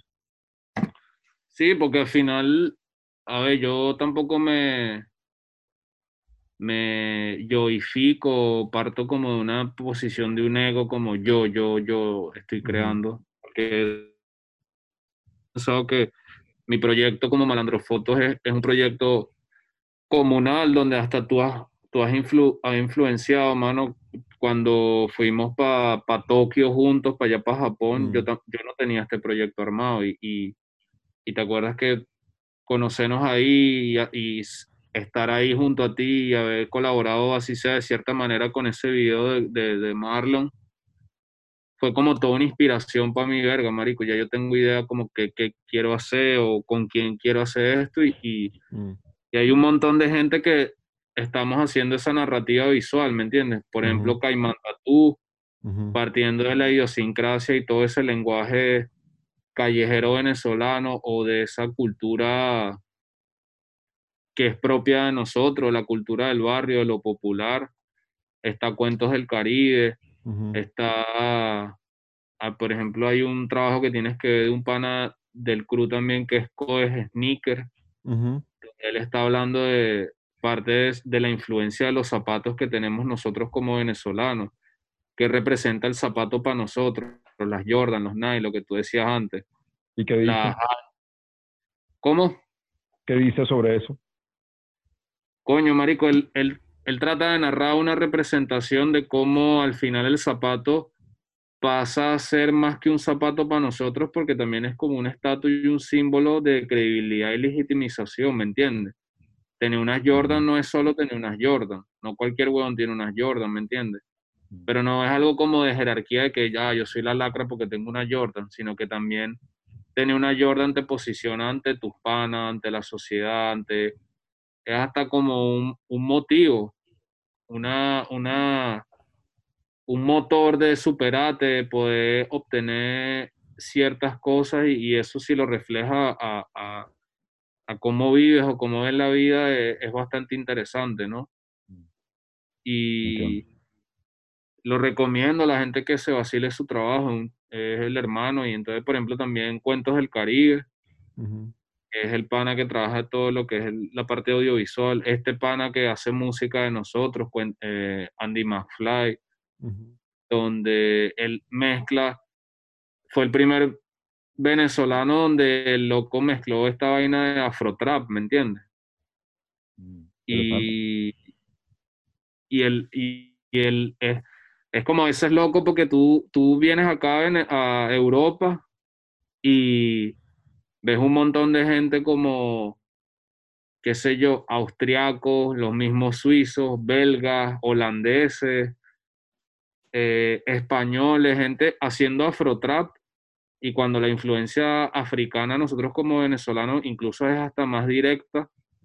Y hay gente que se, que se, que le da como miedo a incursionar ese tipo de, de cosas por lo mismo que hablaba antes, como que uno, uno sigue como colonizado, ¿entiendes? Como que no, marico, yo tengo que hacer una vaina que se parezca a los gringos o a los europeos, porque si no mi vaina no, no se va bien, se va a ver bien, ya sea en, en video, en arte, en música, en lo que quieras, ¿no? Y bueno, eso también hay mucha gente, no soy el único y, y no somos los únicos. Hay un colectivo de fotografía que se llama Cacri Foto en, en Caracas, ellos están establecidos, pero hacen vainas en, en muchos lados, bastante interesantes. Hay una fotógrafa que siempre recomiendo que se llama Rosana Náusea, que es bastante buena. Y hay un chamo ahorita que se llama Romero, que el Instagram es un chamo que el loco es de Barquisimeto y está viviendo en Caracas. Hay como demasiada gente que está haciendo vainas increíbles a nivel audiovisual, ¿me entiendes? Y gente que a lo mejor no tiene las posibilidades o, la- o las situaciones privilegiadas, porque por ejemplo en mi caso yo soy un privilegiado, ¿me entiendes? Vivo acá en el país más rico del mundo y vivir acá me ha hecho que mi proyecto tenga otra, vis- otra visibilización y tenga otras oportunidades, pero allá hay gente que está haciendo vainas incluso más arrechas que uno, ¿me entiendes? Y Sí, yo siempre trato de eso, de eso, ¿no? O sea, como que el entorno completo es lo que hace que se vuelva un peso que, que, que genere como un movimiento más grande de lo que es un individuo. O sea, eso es lo que iba, pues. Claro, es como lo que estábamos hablando de- e- en relación con, con lo que en Venezuela está la materia, está el, el, La materia el producto en bruto, pero no hay como una, una organización o una industria que despliegue y proyecte eso, o si la hay, está como bien sectorizada y solo selecciona y escoge a un grupo limitado de fotógrafos o, o creadores visuales que también pertenecen a una élite donde tampoco representan como esas masas populares, ¿me entiendes? Entonces, hay que ver, hay que ver, hay que seguir apostando, hay que seguir echándole bola eh, y, y viendo qué, qué sale, ¿me entiendes? Un hermano que también es muy buen fotógrafo es Kenny, Kenny Joe. Eh, ese hermano es de Katia y ese loco hace una vaina, una narrativa y, y, y también lo que sucede es que toda esta gente, ¿me entiendes? Porque al final es como Daniel Loaiza también, shout out. Loaiza. Pasa que hay mucha gente que, que tiene una carencia como de un capital cultural, ¿me entiendes?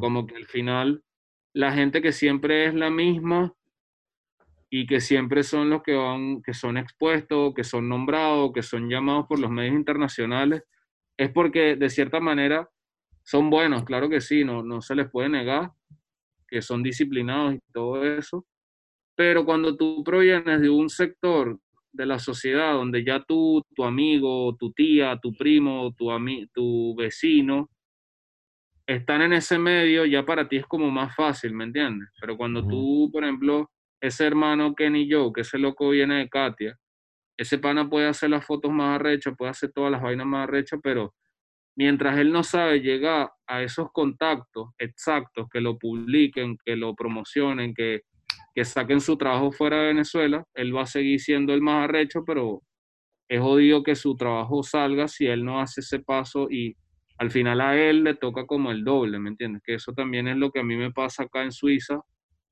Claro. que yo, yo llegué a Suiza como un obrero, o sea, yo no tengo Ujú. un, yo no tengo un acceso como toda esa parte de, de medios de artes y no sé qué y tal, entonces yo al final tengo que como que echarle el doble de bola, porque al final son esas estructuras hegemónicas, lo que he dicho, que, que, que están controladas.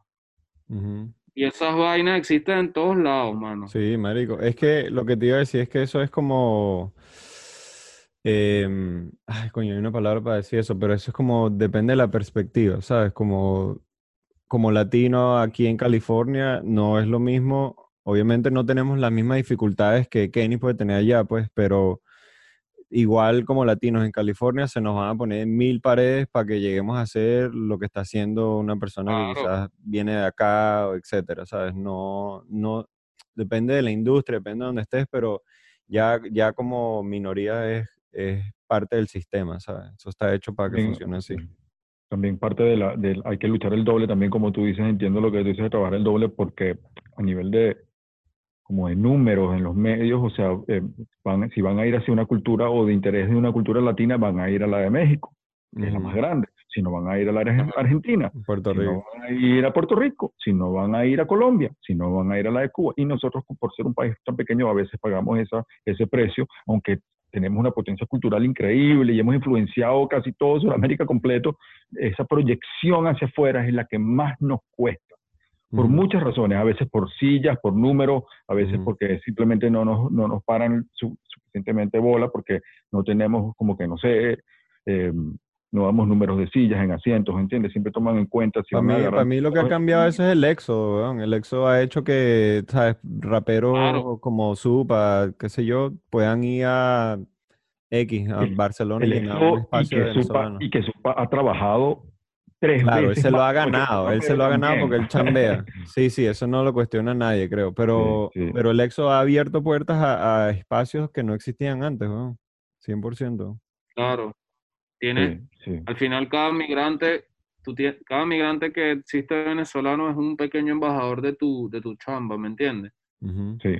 Y, y eso, ese, es el, ese es el valor más infravalorado, ¿me entiendes? Cuando, cuando un huevón que valora tus videos, tu foto, tu trabajo, tu música, el loco está almorzando con sus convives después de la chamba y diga, no, marico, vacílate este fotógrafo, el loco de mi, de mi país y hace esto, Ujú. vacílate la música. E- e- ese es como la publicidad más cara que, que podemos tener, y la Totalmente. publicidad.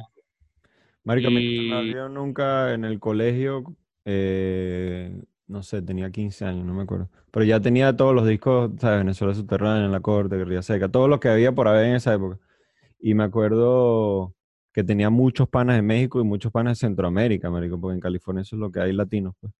Y me acuerdo de un debate, marico, de rap, ¿sabes? Era como que, no, marico, yo escucho Aquid, no, yo escucho, no sé, Aquid, wow. eh, ¿sabes? Rap chicano, pues. Y Sí, que sí, me gustaba burda, pero yo... Cartel de Santa, cartel de Cartel de Santa. Etcétera, marico. Y, Machete. debate, marico, sí, que no, marico, mire el flow de este y tal. Y yo, ¿cómo vas a comparar el flow de este con Guerrilla Seca? No entiende. Y, marico, y la influencia fue tal que yo empecé a copiarle los discos a mis panas. Y recuerdo que teníamos un pana que, que Bernardo, que le- él tenía dos hermanos, son de Ciudad de México y eran un desastre, marico. Entonces nos llevaban nosotros de 16 años a las discotecas con ellos y pasamos colados. Pero en el camino lo que íbamos escuchando era vagos y maleantes, marico, porque ellos no entendían que había un hip hop que tenía salsa y era una locura para ellos que esa música existiera, marico. Si no fuera por mí, eh, a esos panas no le llega a las manos, pero es como que para rectificar lo que dice Ronald, que a la final somos los embajadores de nuestra cultura y, y no existe como un premio ni nada por eso, pero es como que elevarla del tú a tú es como que lo que, Sí. lo que nos hace únicos, weón. Y creo que hacerlo auténtico, porque creo que a, a la hora de, hacer ese rap y hacer esos discos había como una elección de hacerlo totalmente gringo para que sonara gringo, a sonar americano con, con, con los raperos venezolanos o hacerlo que sonara totalmente distinto y que sonara venezolano. Y esa fue una decisión también tomada. pues. Ujú. Sí, es que esas decisiones se, se notan en la producción, se notan en los sampleos, en lo que quieren decir. en- A mucha gente no le, mucha gente no le cuadraba y muchos amigos y colegas puertorriqueños me decían, coño, 13, con el acento puertorriqueño, coño, 13, porque es que raro que no suena, no suena a tal, no suena, sino, y bueno, Más pegajoso. diferente, diferente. Pero son procesos, mano, porque a mi parecer, para que, por ejemplo, haya existido una ardilla, tuvo que existir un la corte, ¿me entiendes? Con esa influencia. Mm, Y para que haya existido un, un cancerbero, tuvo que existir una ardilla con esa, o sea, con esa progresión, ¿me entiendes? Una progresión. Y, Y por eso lo que hoy existe y lo que viene es todo por, por- es a su momento. Sí. Por ejemplo, no hay, Pero- no hay un neutro sin una ardilla, por, por hacer una correlación un poquito más directa, por decir algo. No, bueno, No y, y Neutro lo ha dicho, pues Neutro le, ha hecho Sí. homenaje a Ardilla canciones y toda vaina. ¿eh? Hay una conexión, pero sí Es que entiendo lo que dice Nelo. Hay una, hay una conexión ahí que se puede hacer. Eh, en- por ejemplo, en mi, en mi opinión es como, yo siempre lo he hablado incluso con colegas y vaina y he dicho, mano, pero es que hay que hacer un documental, no puede ser que el último documental que haya de rap y relaciona esa vaina a todo lo que engloba ese peo que pertenecemos, sea Venezuela subterránea, ¿me entiendes? Y No, cuando... no, sí, es verdad. Y el material que hay ahora es como que da más papa, más vainas, ¿me entiendes? ¿Cómo, ¿Cómo enfocarías el documental del hip hop venezolano? ¿Cómo que, ¿Qué enfoque darías? Sí, ¿dónde se empieza? no? Ahora, es que, por ejemplo, mira lo que estábamos hablando antes, como tú, por ejemplo, Nelson, decías, como que en esa época tú, tú siendo migrante, tú enseñabas guerrillas secas, SK, vaina, eh, vago y maleante, pero, por ejemplo, hoy en día, ya ese, esa movida o como que conciertos o despliegues y vaina, como que ya no existen tanto. Por ejemplo, ya no hay una posibilidad por ahora, como que tú te imagines un concierto de toda esa gente mezclada, ¿me entiendes? Como el dojo, como mezclado a capela, eh, eh, Sí neutro, me lo tal, eh, imagino.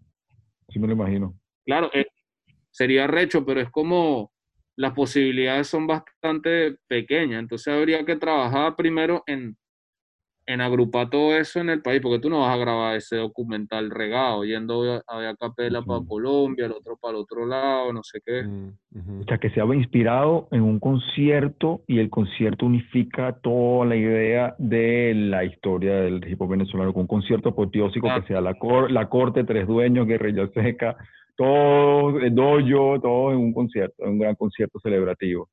Bueno, Couture trató, hizo algo así, parecido. Estoy seguro, estoy seguro que se han hecho muchos, muchos, muchos intentos, pero el, eh, no eh, documentarlo como... como Sí, sí, como una cosa histórica, un sí, sí, proceso. con un contexto documental, creo que no. Está la película esa, una película que donde salió la corte y ¿Cuál? Bueno, Coño, sí, mi, sí, no sueño, sé. mi sueño es que vuelva a Guerrilla Seca, weón. ¿Ah? Mm. Que mi sueño es que vuelva a Guerrilla Seca. Verga. Hay que, hay que entrevistar, hay que entrevistar a Reiki, ¿qué, qué dice? A preguntarle hoy. Hay que preguntarle. La Pero- matarían. Claro, sería un, sería un concierto, sería un concierto que todo Sudamérica estuviera mm, volteando a ver qué es lo que es. Chamo, sí. Un concierto grandioso. Pero sin yo no duda. sé si entraría, entraría con el mismo power ya. No, bueno, quizás en un tiempo, Puede cuando las cosas. Obviamente este concierto debería ser en Venezuela. Sí, sí. Si no, no tendría el mismo peso. arrecho, arrecho, arrecho. Y ahora toda la influ- es lo que tú decías, la influencia del éxodo es muy grande. La, la, la influencia de la migración, la influencia de un montón de cosas que ha hecho de, de distintos artistas y creadores visuales y, y distintos creadores. No solo en la música, sino también un montón de gente que hace un montón de vainas que está regado por ahí, Creo que. donde sus narrativas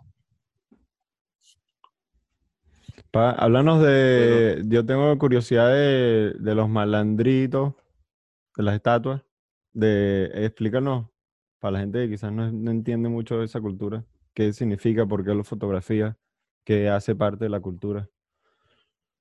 Eso es solo de la religión de la corte malandra, donde es como una corte que se deriva del, del espiritismo, que propiamente es como nuestra religión autóctona, donde se mezcla como las, las tres grandes influencias religiosas de Venezuela, que es la africana, la católica europea y, y la espiritual, que es como la indígena, ¿no? De ahí salen como que las tres potencias y por eso es María Leonza, que es representada como en Doña Bárbara, eh, Negro Primero y, y Huaycay Puro. Y de esas, de esas cortes, que hay un montón de cortes, está la corte negra, eh, está la corte Libertadores, está la corte Vikinga, está la, sale la corte Malandra, que es como la más reciente, donde es basada en, en estos santos malandros que fueron distintas personali-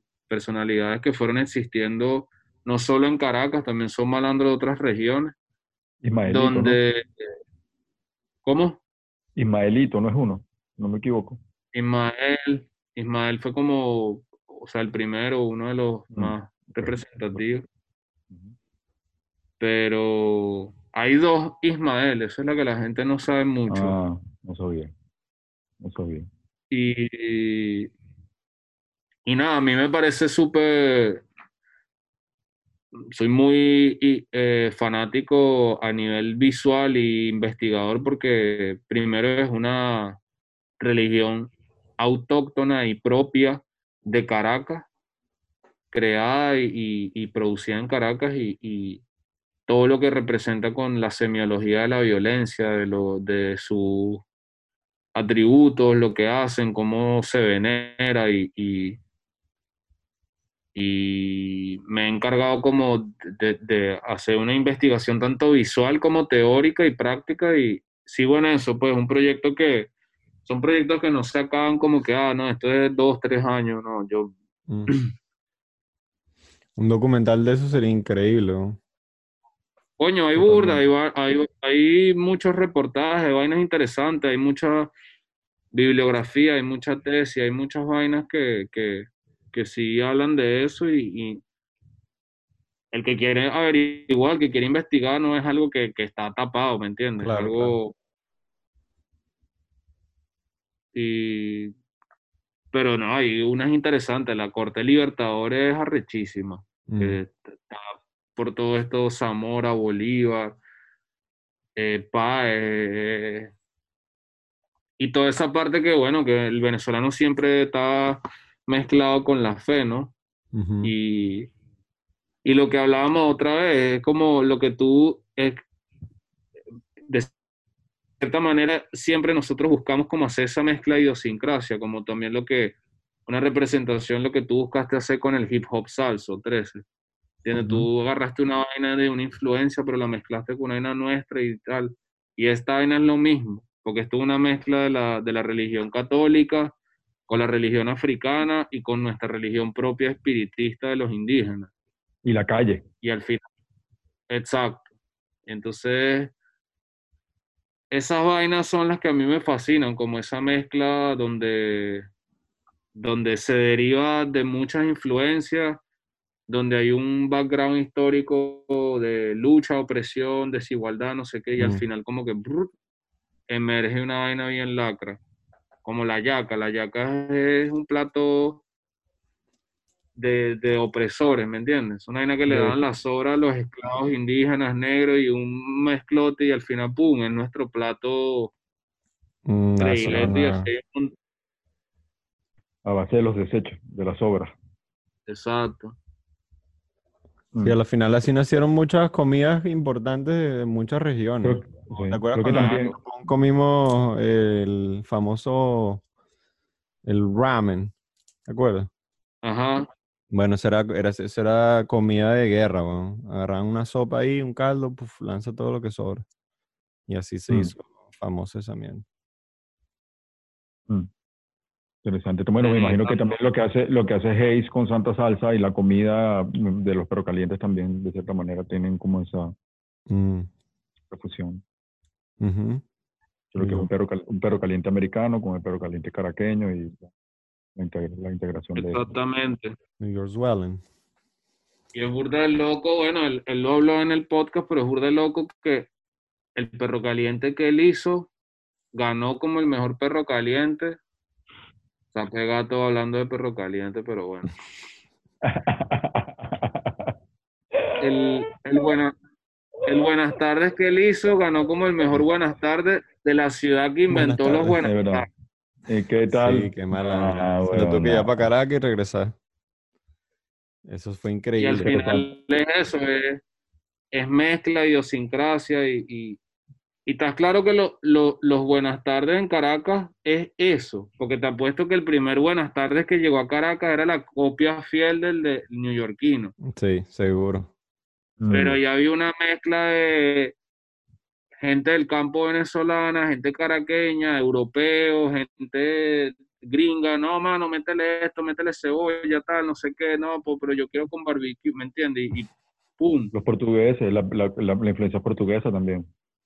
Sí, los cachitos, nada, huevo, nada. Panadería. Marico, que bola es una panadería. Yo to- todavía no me he comido una vaina parecida a un cachito en ninguna parte del mundo. tienes que ir a Portugal, mano, existen así. Bueno, pero así Sí. igualito. Mano, y tú sabes que, por ejemplo, Yesquero, nosotros le Así decimos... yo estaba contigo cuando me contaste. Di, explica, explica, explica, explica, explica.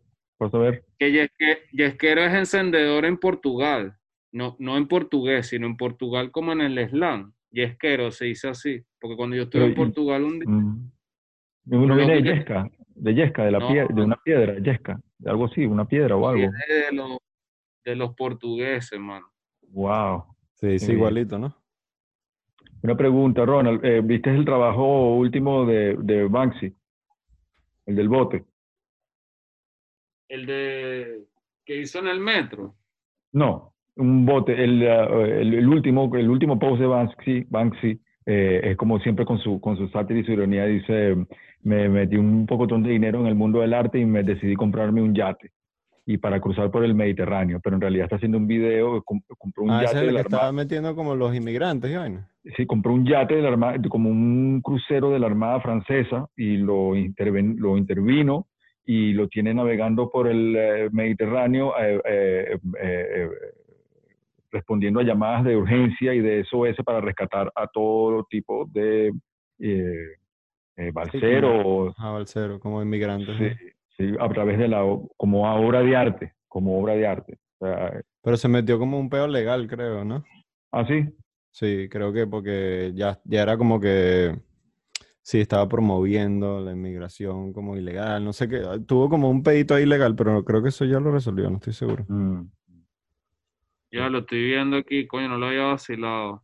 Bueno, eso me pareció súper interesante porque me pareció como que ese punto también que estamos, que, que tiene parte que ver con la conversación de entre compromiso y arte y el arte social y arte para la, para la sociedad y qué hacer como cuando llegas a un nivel como Banksy eh, de reconocimiento y de poder, eh, donde si tú decides, si Banksy, si Banksy decide hacer una obra en una pared, él sabe que esa persona que es dueña de esa pared se va a convertir en, se va, va a ser millonaria, por ejemplo. Entonces él escoge exactamente dónde va.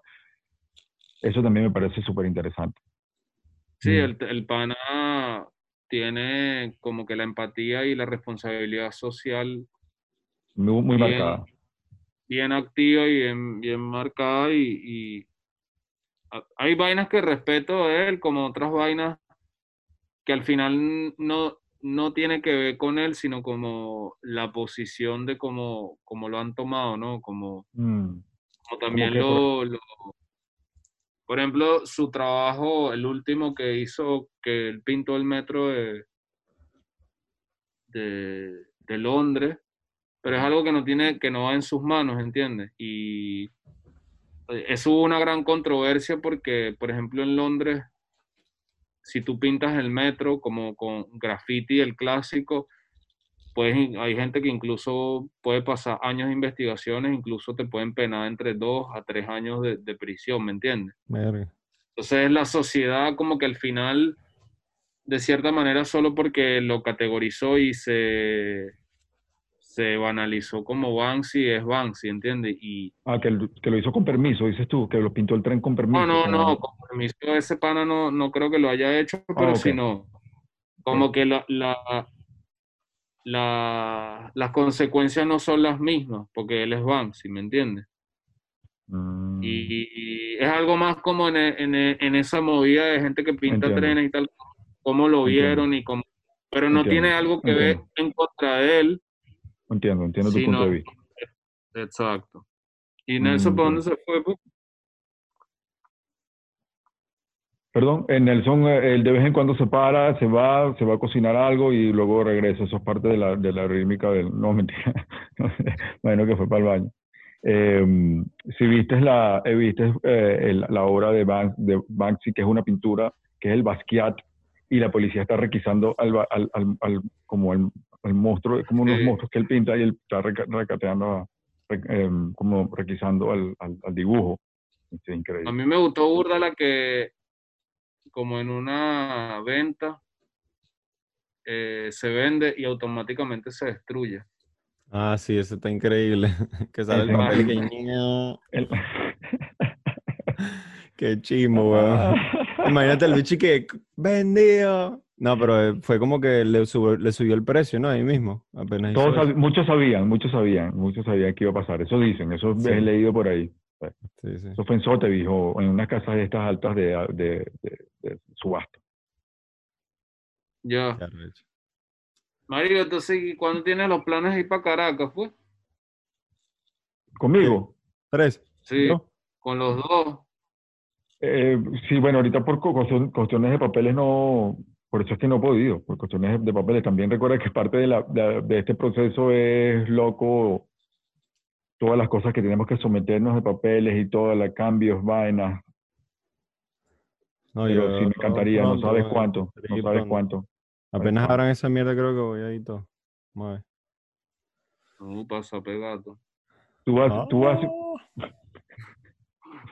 Chamo, Ronald, no, con él no hay pérdida en los chinazos, marico. No te puedes regalar. Eh, no, así somos, así somos, diga. ¡Oh! Ah, Mira, háblame, eh, ¿tú vas burda? Sí, Sí, yo estuve en febrero la última vez. Mm, Estuve en febrero un mes y medio terminando un proyecto y normalmente tenía que haberme ido ahora en julio eh, y me iba a quedar un tiempo. pero ahorita no puedes, no hay, ahorita puedes, ¿no? ¿eh? No, ahora no voy a esperar según y que para diciembre y que se van a activar unos vuelos desde Portugal con, con TAP. Lanzo ese dato Ah. ahí por si están activos, publicidad para TAP. Mira, tenemos una preguntita sobre, sobre, sobre tu disciplina diaria.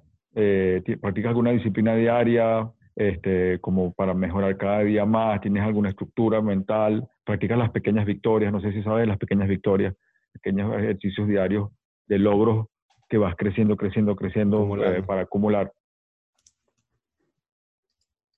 Coño, yo, yo creo que yo me vacilo más el proceso. Para mí los procesos incluso de, de derrota o de fallos son súper importantes y que, que también hay que, que atravesarlos, ¿me entiendes? Como. Como que mi, mi metodología no se va tanto en, en tratar de que siempre sea positivo o siempre es victoria, victoria, porque están tirando unos, unos triqui-traqui por ahí. Mm, Y me parece más bien como que los obstáculos que, que, que, que lleguen, sean buenos o malos, como que confrontarlos y, y, y, tirar para adelante. Pues. Por ejemplo, incluso ahorita personalmente, como que estoy como en un momento incluso como un poco down, como que distintos proyectos no han funcionado como uno lo cree y, y, y creo que siempre los fotógrafos, los artistas visuales no, no mencionan esa vaina y, y a mí me parecen procesos normales, como que incluso ahorita estoy como un momento un poco más frustrado que, que pensando que estoy logrando lo que quiero lograr. Pero creo que es un momento que, que es necesario, ¿me entiendes? Porque incluso venía por una racha que me estaba fluyendo como un poco de betas bastante positivo, como uno tras otro, así como verga, coño, coño, coño, coño. Y de repente estos momentos son mejores porque valoras lo- los, mom- los momentos cuando te está yendo mejor. ¿Entiendes? Totalmente, totalmente, Y totalmente. Sin duda es como un vaivén, weón. Es como un sub y baja y surfear. no te puedes escapar Surfear. nunca. Tienes que Surfear. surfearlo. Eso es, que Eso es lo más arrecho. A mí se me ha hecho difícil aprender a surfearlo, pero creo que eh, es importante cuando logras como a- a- agarrar ese flow de que mierda, ahorita está, está fluyendo todo, pero sabes que pronto viene así un momento como de medio caída y, y bueno, tienes que agarrarte y no pensar dos veces. Y cuando empieza Claro. es como mierda, bueno, ajá. ¿qué van a hacer de aquí que va a hacer que fluya otra vez? Porque es que, imposible para eso. Sí. Entenderlo como momento de caída creo que es parte del problema. Es momento de crecida. Lo que, lo que uno entiende como momento de caída es un momento que te está llamando a Bueno, a mí me parece caída porque agarras como impulso, pues siempre me pareció como Sí, impulso porque claro, estás como claro, súper claro, como enfocado en algo, ¿sabes? Pero digo, cuando tienes una racha de trabajo que se te está dando, pa, pa, pa, y de repente hay como una pausa, es porque Bueno, tienes que como que no, eh, eh, formarte, eh, eh, estudiar, prepararte, tal, tal, tal, y luego, ¡pum! A ver, Sí. A veces, ¿no? Claro, simplemente y- que se.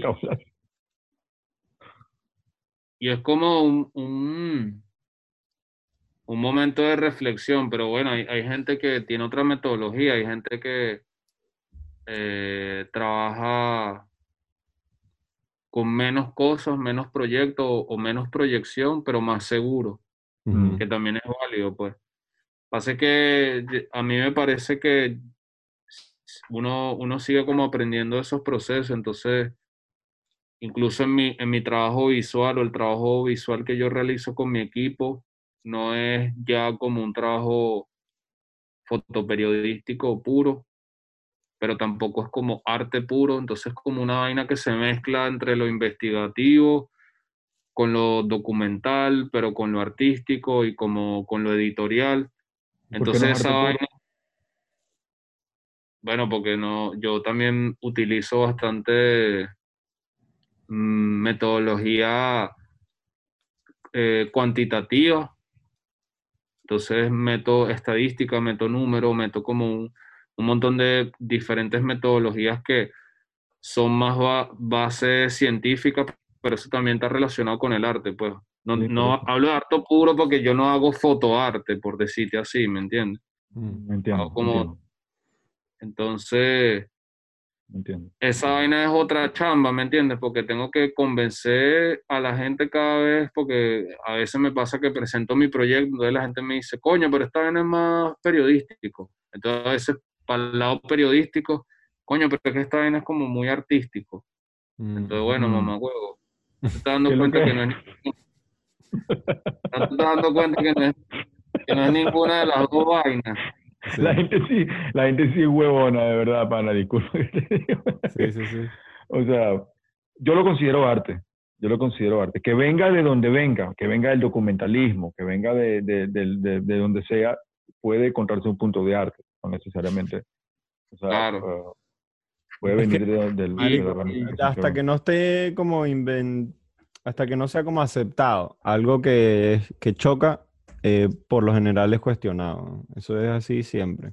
Claro, Nunca lo que pasa es que- Claro, yo entiendo lo que dice porque ay, si ven algo que es calle y algo que tú sabes que no es, que es low, que es bajo, entonces, ah, entonces eso no, eso es, Claro. es periodismo y tal. No, Sí, ¿por sí, qué? no, entiendo, yo ¿Por entiendo qué? 100%. Porque la- entonces si son fotos, entonces si son fotos, tú sabes, qué sé yo, del, que, que hablan de lo alto del arte, porque siempre hay un diálogo, en el arte siempre ha habido una, un diálogo y unas diferencias entre lo que llaman high y low, arte alto y arte bajo. El arte bajo es el, el arte de la calle, el arte popular, y el arte alto, que es el arte, tú sabes, Rembrandt y tal, y el arte que, se, que te llega a los dioses y tal, y siempre ha habido como este, esta respuesta, pregunta y respuesta entre estos dos lados del arte, ¿me entiendes? O el, Y o bueno, y, el movimiento que genera, dinero, etcétera. Lo aceptado, pues, a la y final. varios, claro, y varias vainas que uno va pasando, ¿entiendes? Como, mm, como en el caso de nosotros tres, que nosotros extrañamos en nuestra casa, ¿me entiendes? Eh, sí. y cada vez, mientras más fuerte es la identidad venezolana y más fuerte es toda esta vaina que nosotros somos fanáticos, eh, es como más el, el- el sentimiento de que no te sientes en casa, ¿me entiendes? Como, y se pueden imaginar cómo me- acá en Suiza es totalmente otra vaina, ¿entiendes? Como el sistema y la, la estructura y la gente, todo el tiempo, a gente como yo, te hacen dejar muy claro que tú no perteneces acá, ¿me entiendes? Como entonces son esas luchas diarias y, que, que, te, te las tienes que ir, como decía Nelson antes, pues te las tienes que surfear, ¿me entiendes? Como sí. Allá por lo menos, allá que yo sepa, tengo entendido en Suiza no está la ley que si naces en Suiza eres suizo. Mm, mm, No, No creo. Tienes que tener mamá suiza, si no me equivoco. ¿Correcto o no? ¿Me equivoco? sí, sí. Ah, Uno de tus dos ya, ya con eso, ya con eso te, te dice muchísimo Verga. lo que está pasando. Lo que está pasando te dice. ¿no? O Ah, sea, de tiene que ser segunda generación, una vaina así.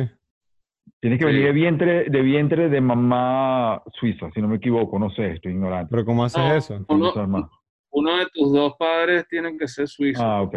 ok. Ajá, pero y si, no sé, y si tú tienes un hijo, una, un chamo con una española que está en Suiza, por decir algo, y ese chamo No, no. crece en Suiza, Nanay, No, Nanay eso- González.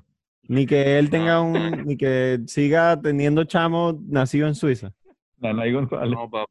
No vale, ¿qué ha pasado, marico? No, Porque Eso, a ti, mano.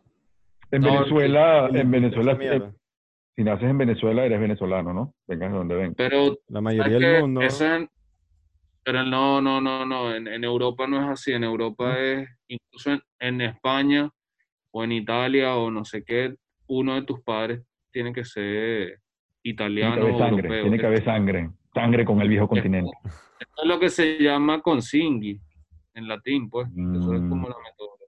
Mm. Pero tú sabes que en América todos los países son así, excepto uno, que es República Dominicana, y donde ellos pusieron principalmente esa ley, no, no se puede generalizar, pero es lo que he leído y entendido, es por el peo que ellos siempre han tenido entre ellos dos esa- ese problema entre haitianos y dominicanos. Haití, sí, es verdad, Mm. correcto. O sea, el único país en América, desde Canadá hasta Argentina, el único país donde tú naces, pero no eres de ahí, tienes que tener uno de los papás, es dominicano. Eso no sabía.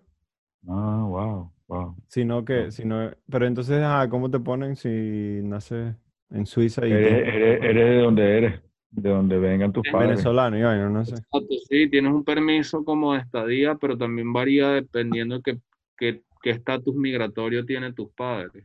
Ver, eso sí está rarísimo, qué chimbo. Ahora, ¿crees que, ¿crees que viviendo allá en Suiza y, y viviendo como en esta situación donde muchas veces te puedes sentir un poco, ah, no sé si decir desubicado, o quizás como que no pertenezcas, eso te hace mucho más resiliente, mucho más fuerte? Eh, tu arte es mucho más, quizás, este, no sé, tiene como mucho más, el hecho de que te sientas así de esa manera no inspira mucho más tu trabajo, Claro, te motiva. al, al final la, la distancia geográfica es una gran influencia en mi trabajo que, que hace que yo también pueda reflexionar un montón de cosas de mí, de mi pasado, de mi proceso migratorio, de, de, todo eso. Por ejemplo, en, yo ahorita también estoy haciendo un trabajo, yo estuve en, en la frontera hace un año y ahora tengo, cuando abran las fronteras y los vuelos, tengo que volver otra vez. Estoy haciendo un trabajo sobre la migración venezolana, enfocada en los objetos que los migrantes llevan y traen y por qué llevan esos objetos, qué cuentan esos objetos. Incluso estuve en el campo de refugiados de la ONU, que es, un- es el único campo de refugiados para venezolanos migrantes, que es en Maicao. Y mi historia también es migrante. Mi madre es colombiana, que llegó en los 80 a Venezuela, como un montón de colombianos cuando era todo este pedo de, de Pablo y de la- del narcotráfico. Y al final yo fui criada por, yo fui criado por una abuela italiana. Entonces, ahí, y ahora yo soy un migrante venezolano acá en Suiza, es como todo un peo Sí, generacional. que, ahí. que, claro, que forma parte de tu identidad. Entonces ahora yo estoy como reflexionando mi propia migración aquí en Suiza, pero también estoy trabajando una, un pedo de la migración de los venezolanos en Sudamérica. Y Mm. Mm. es que por eso es lo que te decía antes, la narrativa visual y todo eso. Hay algo muy increíble que se está generando en Venezuela misma, pero también es muy increíble todas esas propuestas que también venezolanos que están afuera haciendo en artes visuales, no sé qué. Eh, punto. Por ejemplo, eso, que dices, eh, cuando en Nueva York en los 70, a principios de los 70, cuando se crea la Fania, se crea también por un efecto migratorio de todos muchos Ah. latinos de, de, distintas, de distintos países, no de Venezuela, porque Venezuela estaba bien, eh, entre comillas, relativamente, como lo quieras decir, pero, pero sí, por ejemplo, de República Dominicana, porque hay un documental muy interesante que te recomiendo de Johnny Pacheco, de la vida de Johnny Pacheco y el aporte de Johnny Pacheco para la salsa, para la Fania, como generador del concepto. Él dice que eh, su, su papá eh, eh, era el director de la orquesta, de la orquesta más importante de República Dominicana, y ahí estaba Trujillo, que era un dictador en esa época. Trujillo le quiso quitar el nombre a la orquesta a su papá, su papá se negó y se tuvo que pirar para Nueva York, y este chamo, Johnny, su hijo, Johnny Pacheco, crece y se juntan con otros más que están allá en Nueva York, en el Bronx, en esa zona, y crean esta cultura que se llama la Fania, la salsa. Mm. Sí, es que sí, la historia de la España es bien arrecho, man. Muy interesante. Y también es de esto, es de esto. Es, es una diáspora que sucedió en otra época que quizás no afectó mucho a los venezolanos, pero se afectó a otros países de Latinoamérica. Todos fueron a, a Nueva York y ahí se crea esta, se crea este movimiento. También Billo, si no me equivoco, Billo, Frometa, eh, eh, llega a Venezuela por, por, por, Santo Domingo también. Si no me equivoco, también Claro. será por el caso de la dictadura de, de Trujillo. No, yo no me asombro que toda esta, todo este éxodo cree como que nazca unos movimientos bien interesantes de todo esto. O sea, ya están en otras partes. Sí. En otras partes, menos en ustedes otras están- ramas. Ustedes, están haciendo algo en Zurich, en, en, en, en Suiza también, están Exacto. creando algo ahí. Quizás no se vea ahorita, pero quizás dentro de unos años tenga un efecto Claro. que se pueda entender y se pueda leer. Sí. Al igual que nosotros aquí en Los Ángeles y otros allá en Madrid y otros allá en Miami. Sí, sí, Claro. eh, va a tener repercusión fuerte en algún momento, sin duda. Bueno, nada más con el hecho de que, Es que antes no existía un, un rap venezolano que, que, que sonaba en todo el mundo, pero entonces ahora, no sé, todos dicen Can y Can es Can, es Can, pues, ¿sabes? Ya todos No, y, y Creo que la parte migratoria,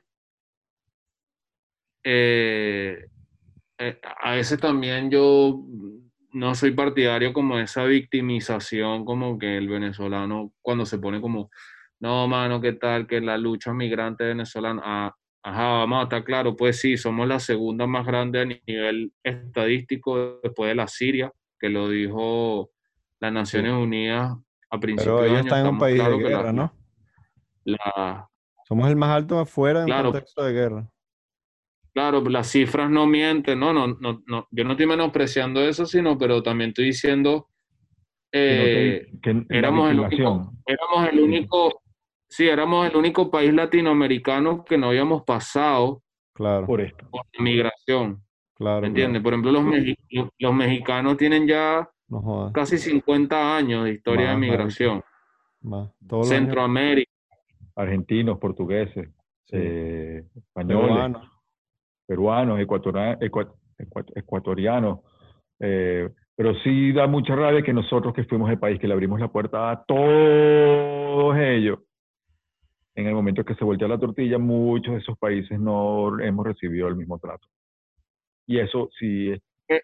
chimbo, es que eso también es como, es chimbísimo. eh, es, es una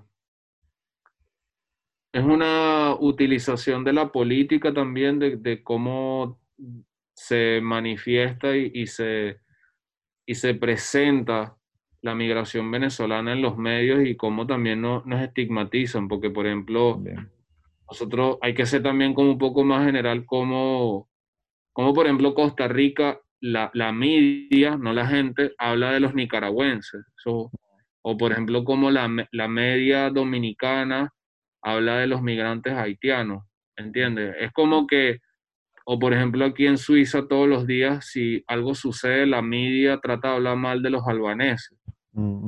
Entonces, tiene al final- un, un- enemigo, un, un miedo, tiene que conseguir a alguien que te le culpen la vaina. Exacto, y al final la migración venezolana cayó como anillo al dedo a todos estos gobiernos que al final querían popularidad o no sé qué, y la gente se deja llevar por la media. Y eso es lo que yo también siempre hablo, es que nosotros somos como una de las primeras migraciones que está sucediendo en paralelo con los medios masivos digitales, ¿entiendes? Ujú. Mi, pregu- mi pregunta siempre ha sido, cuando a Venezuela llegaron casi 3 millones de colombianos, imagínate que hubiese existido Twitter, Instagram y tal, ¿tú crees que no, no hubiésemos, no se hubiese creado una opinión a- anticolombiana en esa época en Venezuela? Sí. Se creó, y se creó, había, había Se una, creó. había una Eh. también, había una. Lo que pasa es que la Solo gente 3 no- millones, pa, no eran más. Pensé que eran más. Y 3 millones llegaron como en un par de años, después era un montón, pero... Yo creo que fueron hasta 6 millones y todo. Pero lo que te quiero decir es que ese, o sea, nosotros sí le abrimos las puertas a un montón de gente, pero también el venezolano trataba mal y, y, Sí, y teníamos estos chistes xenofóbicos como para decirle a los peruanos sí. y a, y a los ecuatorianos de una forma, ¿me entiendes? Y, y entonces tampoco hay que engañarnos, como que sí, abrimos un montón de gente, pero también éramos bastante xenofóbicos, éramos bastante... Pero no había, pero no creo que llegaba a niveles de como ha llegado en otras partes de odio. No, no, eso- No había, no creo.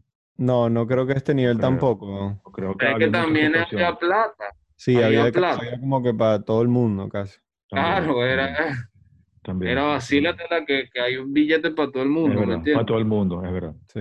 correcto. Es para el que trabajara duro, pues, para el que trabajara duro y por Exacto, muchos de ellos se la ganaron. a trabajar duro, sí se la ganaron.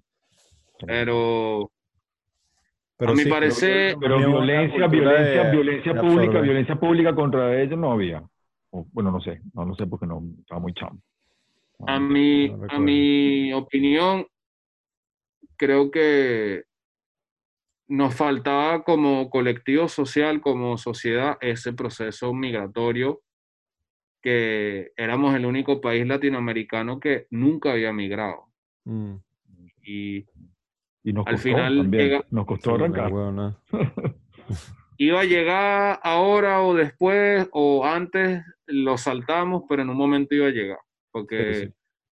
El mundo es el mundo y, y el cambio, no- a veces también yo critico mucho esa posición de que Venezuela y el venezolano se cree el centro del mundo Mm, y, mano, eh, no, que Venezuela antes, que no sé qué, que tal, sí, era antes, pero, coño, voltea para los lados, el mundo está jodido, no, no es solo Venezuela, mano. Es Europa hundiéndose, es eh, Sí, Medio Oriente hundiéndose, ¿entiendes? Es Latinoamérica hundiendo, no es Venezuela, papá, es el mundo. Bueno, lo que pasa es que Venezuela está llevando más coñazo que el resto, pues. Por mucho tiempo, seguido. Coño, es que eso es subjetivo. Coño. Imagínate que, imagínate que tú le digas eso a un etiopiano, o un somalí, Mm, o a, un, li- o, un- o alguien de Liberia que tienen casi ya veintipico años de guerra civil, ¿me aún- entiendes? Sí, O- pues, si es un país que si es un país que tenía los recursos que tiene Venezuela, sí te entiendo, pero si es un país que no tiene los recursos de Venezuela, quizás no tiene las mismas oportunidades que tiene Venezuela para no caer en eso. Claro, o en ese caso Libia, que ya es un estado fallido hace desde el 2000. O el mismo. Líbano que tiene 40, 50 años peleando una guerra interna y burda loca. Es que eso es algo que yo he tenido, la, yo toda la- todo el billete que yo he tenido, yo me lo gasto para viajar. Y esa vaina me ha dado como, como una alteridad y un punto de vista bastante global porque, marico, he estado en un montón de lados y he pasado roncha y he chambeado con gente que viene de otros lados que a veces te cuentan tu historia y tú te quedas como mamá huevo. Sí, la estamos pasando bandera, pero marico, hay gente que... pff, Sí, sí, razón. Todo, comparado con otra cosa es diferente. O sea, todo es relativo Claro. porque se puede Sí. comparar de una vez con otra. ¿Me entiendes? Claro, y- obvio. eso es lo que yo también, como que al final de, eh, mi influencia también es muy universal, ¿me entiendes? Como, Sí, como que también hago eso parte de mi trabajo y, y de cierta manera mi personalidad también se ha vuelto un poco así y, y incluso entre nosotros mismos soy bastante crítico en ese sentido de la, de la migración, que hay bastantes cosas que de cierta manera, a mi opinión, esto es mi opinión, victimizamos y claro que no, te, no deberíamos estar pasando por esta situación porque aparte son decisiones políticas que, que no hemos decidido nosotros. Pero también entender que no somos el, el- el único país del País que mundo. está pues. pasando mal, que está pasándola mal, dices tú. No somos el único país que Claro. está struggling. Entiendo. Entiendo. porque toda esta lucha ahí en Los Ángeles y tal, ustedes está claro, toda esa gente que llega de Centroamérica, mano. Mm, Esas ujú. son otras luchas. Hay luchas, Sí, hay sí. luchas en todas partes. Hay gente luchando en todas partes. Eso es correcto. Eso es correcto.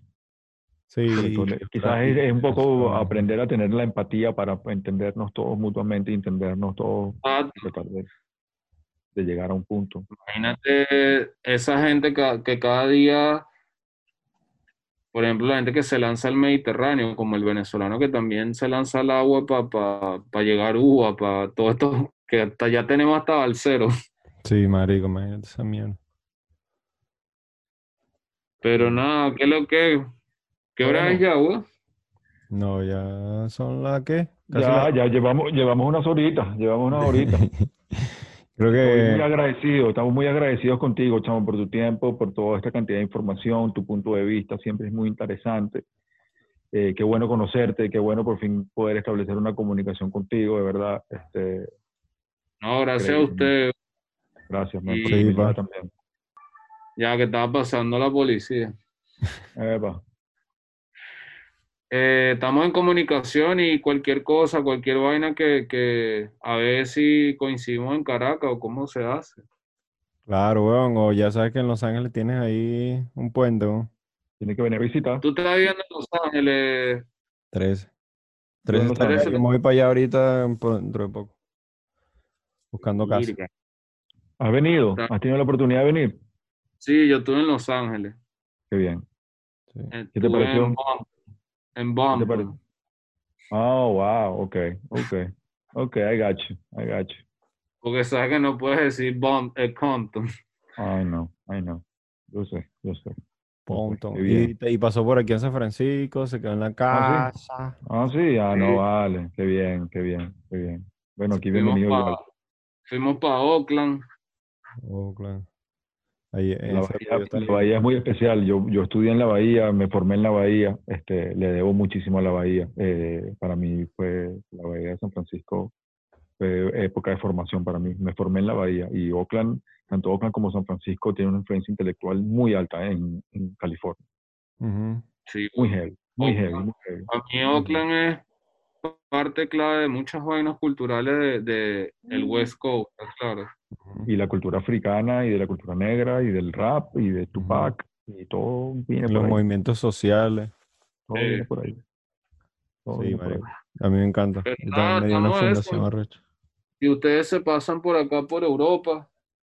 Claro, yo estoy pendiente de pasarme por allá a verme con Caimán para que me haga un poco de piezas ahí que tengo pendientes. ¿Dónde te vas a rayar, Nelo? No joda, marico. Ya que quiero hacer, quiero hacer como cinco así. Voy a salir que, mareado la vaina porque la tengo. No tienes ni uno, no tienes uno. ¿Tienes? ¿Yo? ¿no? ¿De Caimán? Ah. No, weón. No, no, tatuaje. ¿Yo? Sí. Sí, tengo un montón, weón. Ah, Pero, ok, ok. No sé, le estoy guardando como este brazo a Caimán para ver qué es lo que hacemos. Caimán, qué bueno Caimán. ¿Te Sí. Qué bueno. Ah? ¿Qué pasó? Caimán le están guardando el chiquito. guardado un pedacito aquí. Mira, van a, van a Caimán. a Caim- van a entrevistar a Caimán estos días, ¿no? Sí, sí, Sí, sí. sí, Lo que sí, pasa es que tuvimos que correr esta entrevista, marico, porque te acuerdas que no, co- no coincidimos. Pero sí, pendiente de hablar con Caimán.